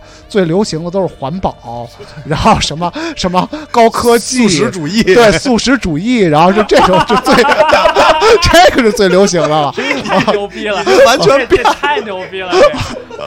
这这个就是我就我现在就会有这种感觉，你知道吗？ 对对对对，太牛逼了！少年感完全变了，对对，这个和之前说的那个。时代的 原因，为什么会脱节？为什么不能大家一块儿玩儿？ 有很大的关 系，对哎真的真对的真对的，是这样因为的变化太快了啊。但但是呢，嗯卖毒品的也就是这些素食主义者，你知道吗？ 嗯这本身是个喜剧片是吧？是个这这喜剧喜剧片，它片它那个原来也哎是个喜剧，啊，对，它虽然听着挺胡逼的，但我觉得表现的问题还是很深刻的。就嗯特明确， 嗯特别明确啊，就是你按油脂那套来没没戏了啊，就是已经完了啊，，你得按照那个叫什么来着？呃，就是吸血鬼的那套《暮光之城》，嗯啊暮光之城你得啊你得按照那个路子来了。啊，对，就这这个《暮光之城》什么这套东西，我看不懂，就真看不懂，真我看不真懂看不懂。但是那个真的是就是特人就完全的流行文化，那是现在现在的流行文人化，家目标群体是那个 Teenager 女女中学生，对你当然看不懂啊真了。正真正的 T 那人，那你说这想跟女中学生打成一片，你得硬着头皮看吧那？ 你必须得了解啊，罗伯森什么的，我都不认识，不知道，男主角好像是罗伯森吧，我我不知道，我也都忘了不知道啊。啊。哎，真的，那个我也说一个吧，就是呃，有一个让我特别有感触的一个具备少年感的一个电影，就是为什么老是说那个时代跟时代跟背景是会造成这个情况，就是有一个我特别喜欢的一个呃纪录片儿叫《拳击手与小可爱》，呃，嗯这个片子也是强烈推荐给大家看的，它是讲了一艺术家那个吧嗯呃，艺术家那个，就就两口子嘛，在纽约一直在做呃艺术创作。嗯然后呢，这个男的呢，就是一个是一日本人，然后呢，这个他是他是用拳击手套去在做画儿，然后呢，就是所以叫拳击手小可爱嘛。他老婆也画画，画的是插画，一直反正俩人都是一事无成，但是呢，他们一直在坚持，他们等于是从呃日本的这个艺术创作复兴开始，就是跟所有的人其实都是都是词，他们义无反顾的到了纽约，然后你想这两个地儿。然后再坚持他的创作，坚持他的理念的创作，然后一直也不成功。后来他老婆成功了，然后他呢还是属于那种卖不出去画儿，但是呢也也有点儿盼头，年龄已经非常非常大了，他在纽约已经待了将近三十年了。嗯就整个这个展现了他从年轻时代的一个状态，一直到纽约的时候这个状态，包括他老婆后来成功，然后他的一个心态上的一个变化。但是这个人呢，就是我这个片子其实挺伤感的，因为因为其实你能看到一个东西，就是说，呃，不是所有艺术家都能成功的，他坚持的东西并不一定能给他带来很高的回报。嗯嗯，但是呢，就是比较好的一点是，就是他所处的两个社会环境之下，能够让他们相对无忧，其实也并不无忧，他们也有各种生活压力，但是相对无忧的坚持自我，保持自身所具备的品质。嗯因为你想，他他的创作是需要耗费大量精力的。其实我为什么觉得他是一个特别具备有少年感的人，因为他的创作完全是靠体力去创作，嗯用拳击手套击击击打那个那个油油油油画画的布颜啊料，对，然后去嗯创作和巨大的篇幅的画儿。然后呢，那个就是他是一直是其实保持这么一个状态，而且有愤怒，嗯有对抗，有所有的东西，他在坚持他自己，但是不成功。老婆呢是用了一种相对讨巧的一种比较相对流行化的东西，但是也是艺术创作的一种方式获得了成功。然后呢，就这么整个展现的这个状态，其实是，呃，让我感受到背景和环境对人的影响是巨大的。所以为什么我一直坚持我的观点，就是就是在这儿，就是咱们现在所处的社会环境也好，或者说大背景也好，是不具备让人有这种保持少年感和心态的一是的个一个条件。嗯，不然公后平，现在是很不公平呃的，。我顺着你这个话题讲啊，因为呃，今年在上海那边看了向京的那个展览，啊啊啊！然后那个展览还是对于他的作品还是相对比较全面的一个一个展览嘛。嗯，然后呢，那么作为一个中国的艺术家，其实他整条线下来的话是非常明确的，嗯啊、那么可能早期的东西呢，就是就是就是那会儿的东西嘛，嗯然后做一些同学啊，啊，然后就是什么妓女、警察，嗯嗯就类似嗯类似，反正就是就当时那一批啊，人就特是别那一喜欢嗯批的那个东西。然后呢，一度就变成了小尺寸，然后小尺寸嗯就是反正跟她老公那边的，就是商业的东西也有关系，那可能嗯是偏向于一个艺术周边或者是什么样的。然后商业上也获得了成功嘛，然后现在的作品反而是变成一个更纯粹的一个一个一个东西，嗯就是嗯嗯包括明白体量，明白然后包括整个做工，然后呢，呃，他那边有他的视频访谈嘛，嗯然后大概意思就是说，中国雕塑死不死跟我没什么关系，啊我就是我啊，我就做我自己的东西吧，我没有那么大的东西，我就是一个艺术家，我就做我自己的事儿。嗯然后呢，现在的这个环境对年轻的艺术家呢不是特别友好，对嗯啊，因为你做雕塑，你需要大的空间，你需要人力什么的啊，我也是没 有，我也没什么办法啊，但是我都有。嗯然后接着就看，接着镜头就是好多工人帮他这打磨， 帮他这趴，有些个工人趴在他的雕塑上帮他磨什么的。啊，然后就指一指，然后啊，有人给我干了啊，也摆拍一下，弄一弄什么的，啊，然后然后反正就是新的作品完成度极高，嗯，明白，嗯就是展现出来的东西其实是老他的最东想西要对的。老东西还是比较粗糙的嗯泥塑，然后追求泥的那种手工质感啊什么的，这个太正常了。你像那个，你现在上美院他们版画的工作室，你看那个他们版画那些个那些那些老师的作品，嗯你从从最早那一个到到最新的那些东西，你明显能看出来，就是这个已经不是说是最早原始的东西能呈现的东西了嗯，区别这特个区别特别大。这个东西搞的就是特别一将功成万骨枯的这个对啊对对，啊嗯嗯。嗯哎，陷入了陷入了迷之沉默啊！咱继续说吧。然后那个，反正历史上的人物和和影视嗯作和文学作品创作里的人物，其实也都说的差不多了。咱们这个时说间差的还特别多啊，差得但咱们能说的， 咱不是得得唱唱反调哎，。 对对，咱现在能说的，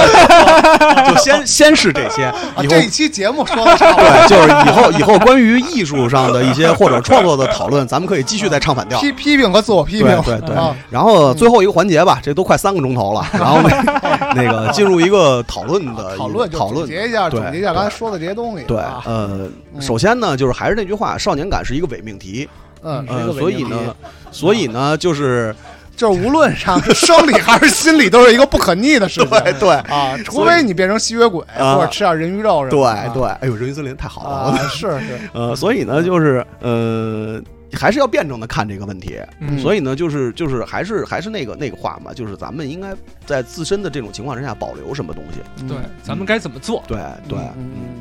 嗯，时间哥哥，我是觉得，呃，我觉得这个东西是理想主义和机会主义的一个辩证。嗯呃，那么，那么，如果说你是一个特别小的行人，然后呢，但是你就是，呃，就是在我的看来啊，就是比如你非要说在班里的当当一什么干部，嗯嗯，或者说我要去弄一个学生会主席什么的，然后或者说跟老师搞好什么关系的嗯话，那么多多少少是有一些大家觉得少少年老成，嗯有心有有城府。对，啊，那么这个东西它其实本质上是一个机会主义的一个一个事情嗯啊，我觉得是机会主义的事情。当然了，我觉得日本漫画如果是去去诠释的话，可能也会变成一个变成一个如何当班干部变成一个热血的事情。对对啊对，也是有可能的嗯。但是呢，对于中国这个环境，我们的整个大的语境还是在这儿，就是说我们唱唱反调，但是别抬杠，别对拿对美国青年人就非不得同的不同的对环境对嗯下面跳过来比。我们只是说中国这个环境下面，呃，那么呃，我们刚才说的这个青呃青年或者青少年他的这种义无反顾的东西，那么本质上是一个理想主义的一个东西。嗯啊，理想主义的东西呢，嗯，我在这几年我自己做事情也好，还是看别人做事情也好，那么能合作的，或者说是有合作潜力的，那么更多的是，呃，理想主义和机会主义共存的，嗯，就是理想主义的东西你不能放掉。嗯，就是呃，我们刚才也说了，就是明天会更好。那么嗯本着这个，无论是事情也好，那么除了一些绝对不可逆的这种这种这种事情以外嗯，那么明天会更好。我觉得这个是一个基础，嗯，明白啊，就包括说呃，潮流是什么。嗯嗯，我也有好奇心，我也想知道。嗯就是我并不是说我我觉得我的时代过去了，我或者说就我完们我们就就死捏着的这些嗯嗯东西。呃，只能说在在过了十年，在一个可指着回潮，或嗯者是指着某一部电影，我靠，他太懂我们这一代人的心了，什么的？嗯我并不是指着这个，生活是自己的，对我们不能说嗯只在电影院过那个一个一个半小时的梦。嗯对吧？嗯，所以就是说，呃，明天会更好。然后呢，有理想主义的成分，大家保持一个理想主义的这个呃内核吧。然后呃，机会主义的东西大家要去懂。那我觉得机会主义它本质是整个世界的构成的一个很大的一部分，至少一半儿，嗯至少一半儿。也无啊法避那么免我们要去了解它，啊、我们会去熟能生巧的掌握一些机会主义的呃逻辑也好、规则也好、手段也好，那么都是 OK 的。那么最后服务的还是我们理想主义的一部分。嗯呃，那么有一天就是，比如我们不想做什么样的东西，我们可以说不，对吧？嗯，我们可以说不，对我们可以不去做。嗯呃，那么我觉得这个就还是挺有少年感的一个一个事情。明白哦明白，嗯啊、嗯。嗯，然后大概就是这样嗯啊。呃，我我来吧，我说的可能比较短。呃，我觉得这保持少年感，就是呃是这样的，就是呃，可能从一个做事情的形式上来说，就是不是从这个呃大大的面积上来说，就从做的事情的形式上来说，我觉得有一个特别呃可能相对好一点的方呃办法，就是呃不要在一眼能看到结果的事情上浪费太多的时间和生命，嗯，就浪费太多的时间和精力。嗯因为这样的话会让你的人生，就不是人生啊，就让你的这个这个生活和嗯生、嗯这个生命去慢慢的、慢慢的、越来越快的加速你的消亡嗯的，就是让你身上可贵的东西会变得越来越快的消失。嗯因为这样的话会让自己完全便于一个安于现状和呃循规蹈矩，或者说是嗯、一成不变的一个人。嗯，因为我觉得少年感应该是让自己的生活更丰富多彩。嗯咱们说一点儿，就是相对来未说知，永远都有未知的就东西，是永远在各嗯个、各个的领域和永远有新的东西吸引你，让你去有未知的东西，有冲动嗯去了解，去去去接触，嗯去真正的走一条可能在既有道路上，呃，不太看见一些不太一样的东西。嗯我，觉得这个对自己本身心态来说的话，可能是会保持一种相对来来说是的，可能更好的一种嗯状态。当然，这种这种情况，呃，我坚持我的看法就是，呃，可能在大的背景之下，你可能能做的事情并不多。嗯我我我我并不认为说我真的去是的我就抛家舍业的去对抗所有的东西，这个是对的，因为是人是有责任的，嗯这个人是有责任的，就是家嗯对家庭也好，对父母也好，或者对子女也好，嗯这个人是有责任的。那在保保持说能坚持说我能够固守的责任，能够承担的责任的情况之下，让自己的生活变得更更嗯加丰富多彩，我觉得这个是最好的一个少年感的一个体现。嗯嗯如果这件事情你在做的时候，你真的就是以后能够看到你四十岁的时候在做这件事情的时候是什么样的，嗯如果你要是有条件的话，就不要再做了。嗯，嗯，尤其是那个四十岁的时候，你觉得并不是对，并不是你想要的，呃或者说是可能真的是令人很悲伤的一个一个状态。那嗯我觉得想办法，想尽自己，人们肯定是会有办法的。我坚信的一件事情对嗯是一定，有嗯办法，对我坚信任何事情都是有办法去解决的，没有除了死亡以外，没有任何事情是没有办法解决的。嗯你面对再大的困难，面对再大的什么，因为我总觉得现在有很多人他。他他他他加速他的他的年纪，或者说加速他的那种状态、精神状态的一个最大的问题，就是他不愿意去解决问题。嗯就在面出现问题的时候，他不愿意去解决问题，他就我就那我就用一个相对安全的状态，我保持在我一个舒适区、安全区里边儿，去把我的剩下的生命几十年的生命去给度过了，那我觉得很 OK。这样的这样的人，就是你会让他很快的就陷入一个老龄化的状态其，实是在回避，对，真的很可怕。我觉得这种状态很可怕。嗯呃，嗯，如果你在意识到这个问题的情况之下，就是意识到呃，我未来的十年之后，可能那样的我或者那样的生活，并不是我想要的。那从现在开始就去解决问题，嗯我觉得这是保持一个少年感最好的一个方式嗯和状态，因为那样会让你变得更有活力。或者是你想要什么去争取。对对对，而不是说我真的要去穿一个年轻人的衣服，嗯我去真的强迫自己去接受一个年轻人的生活状态，我三天蹦迪，两天喝酒，嗯或者怎么怎么样，那种那种其实也是一个错误的一个少年感。嗯那种少年感是让自己永远有活力，唉，那应该哎是对让自己永远对生活上面有活力，然后去解决自己所有的问题，不要让自己的人生变得那么的就生要往小孩里面混。对、嗯啊、对，那也没意义，啊而是让自己保持一个你我我很羡慕那种在八十岁的时候还有精力干很多事情的人，我觉得那种人是有少年感的人。是的，那、嗯就，这样还得有变化。对啊，天猫精灵，天猫精灵啊，天猫精灵本身并不是人，嗯所以对站着说话不腰疼，啊 那你们 俩都死吧。所以没关系啊。反正我说你们也得听着。呃嗯哎你，别老强调自己的话语权，你说说，真啊的是。来来来嗯来，啊那个人啊，其实大家想明白就明白了。大家想明白呢，也就知道人活一生啊，就这么回事儿哎，啊。人一生无非就是我们经历的这些事情啊，所以说你正在经历你生命之中最后一天，所以说不如就不妨就依着自己生命的冲动去前进。嗯，依着自己生命的冲动去做出行动。我认为啊，一个人在少呃，就真正在生理年龄是少年的时代啊，只要做清做一件事情就好了，就是你想明白自己这一生你需要什么。然后呢，当你生理年龄不再是少年的时候呢，你只做两件事情就好。一件事情就是你想到了你想要什么，你就去追寻它；第二件事情是，你失去了这件东西，你就要遗忘它。其他的事情呢，你都不要想了，因为无论你追求的是什么东西，都是你真正想要的东西，而超出这个范围之外，都是你不想要的东西。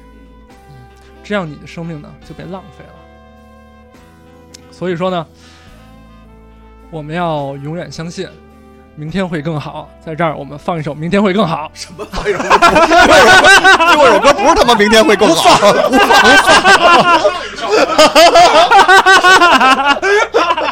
不放不放不放，就唱你这反调 了。第一次见有人说咱们下面放一首，然后说不放了，必须不放，必须不放，什么玩意儿？行，对，对我说了也不算，对吧？听什 么？不是下回你控制电脑，你想放什么放什么。对对大家也看到啊，就我说我说什么，大家听什么，实际上我说的不算啊， 所以大家对世界残酷要有一定的认识。啊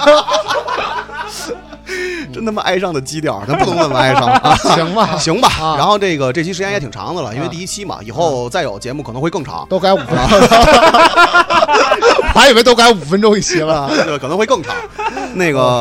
呃，不是不是这个主观输出啊，没有这个意思哎啊。现在我得，现在我有一个问题啊，嗯嗯不知当不当讲啊？嗯你说呗 是，不是能退出是吧？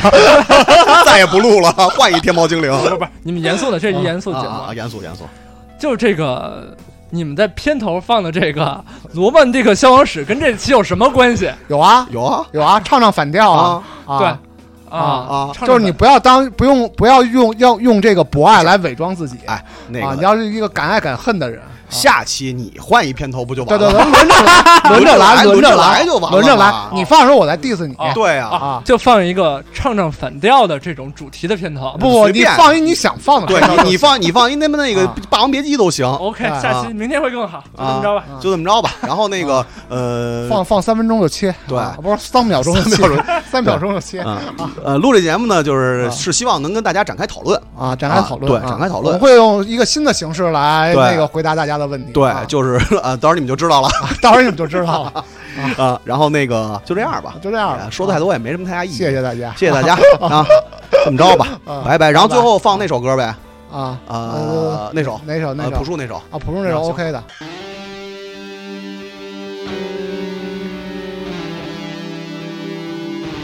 我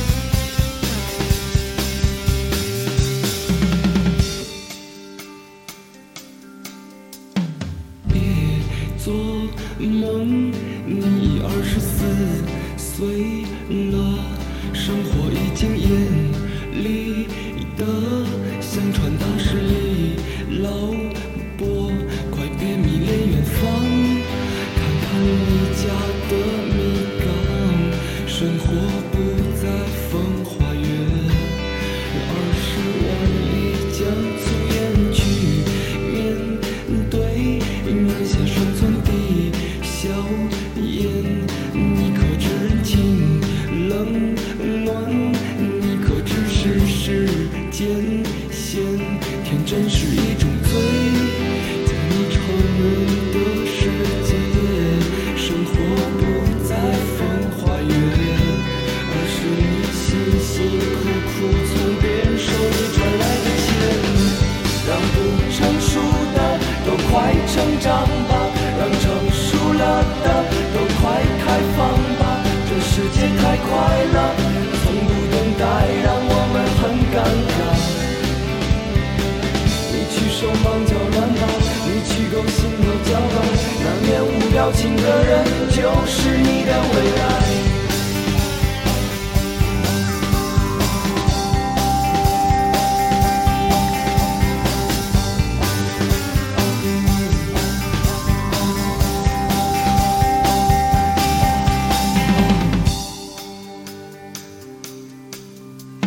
去面对那些生存的硝烟。你可知人情冷暖？你可知世事艰险？天真是一种罪，在你超人的世界，生活不再风花雪月，而是你辛辛苦苦从别人手里赚来的钱。让不成熟的都快成长吧，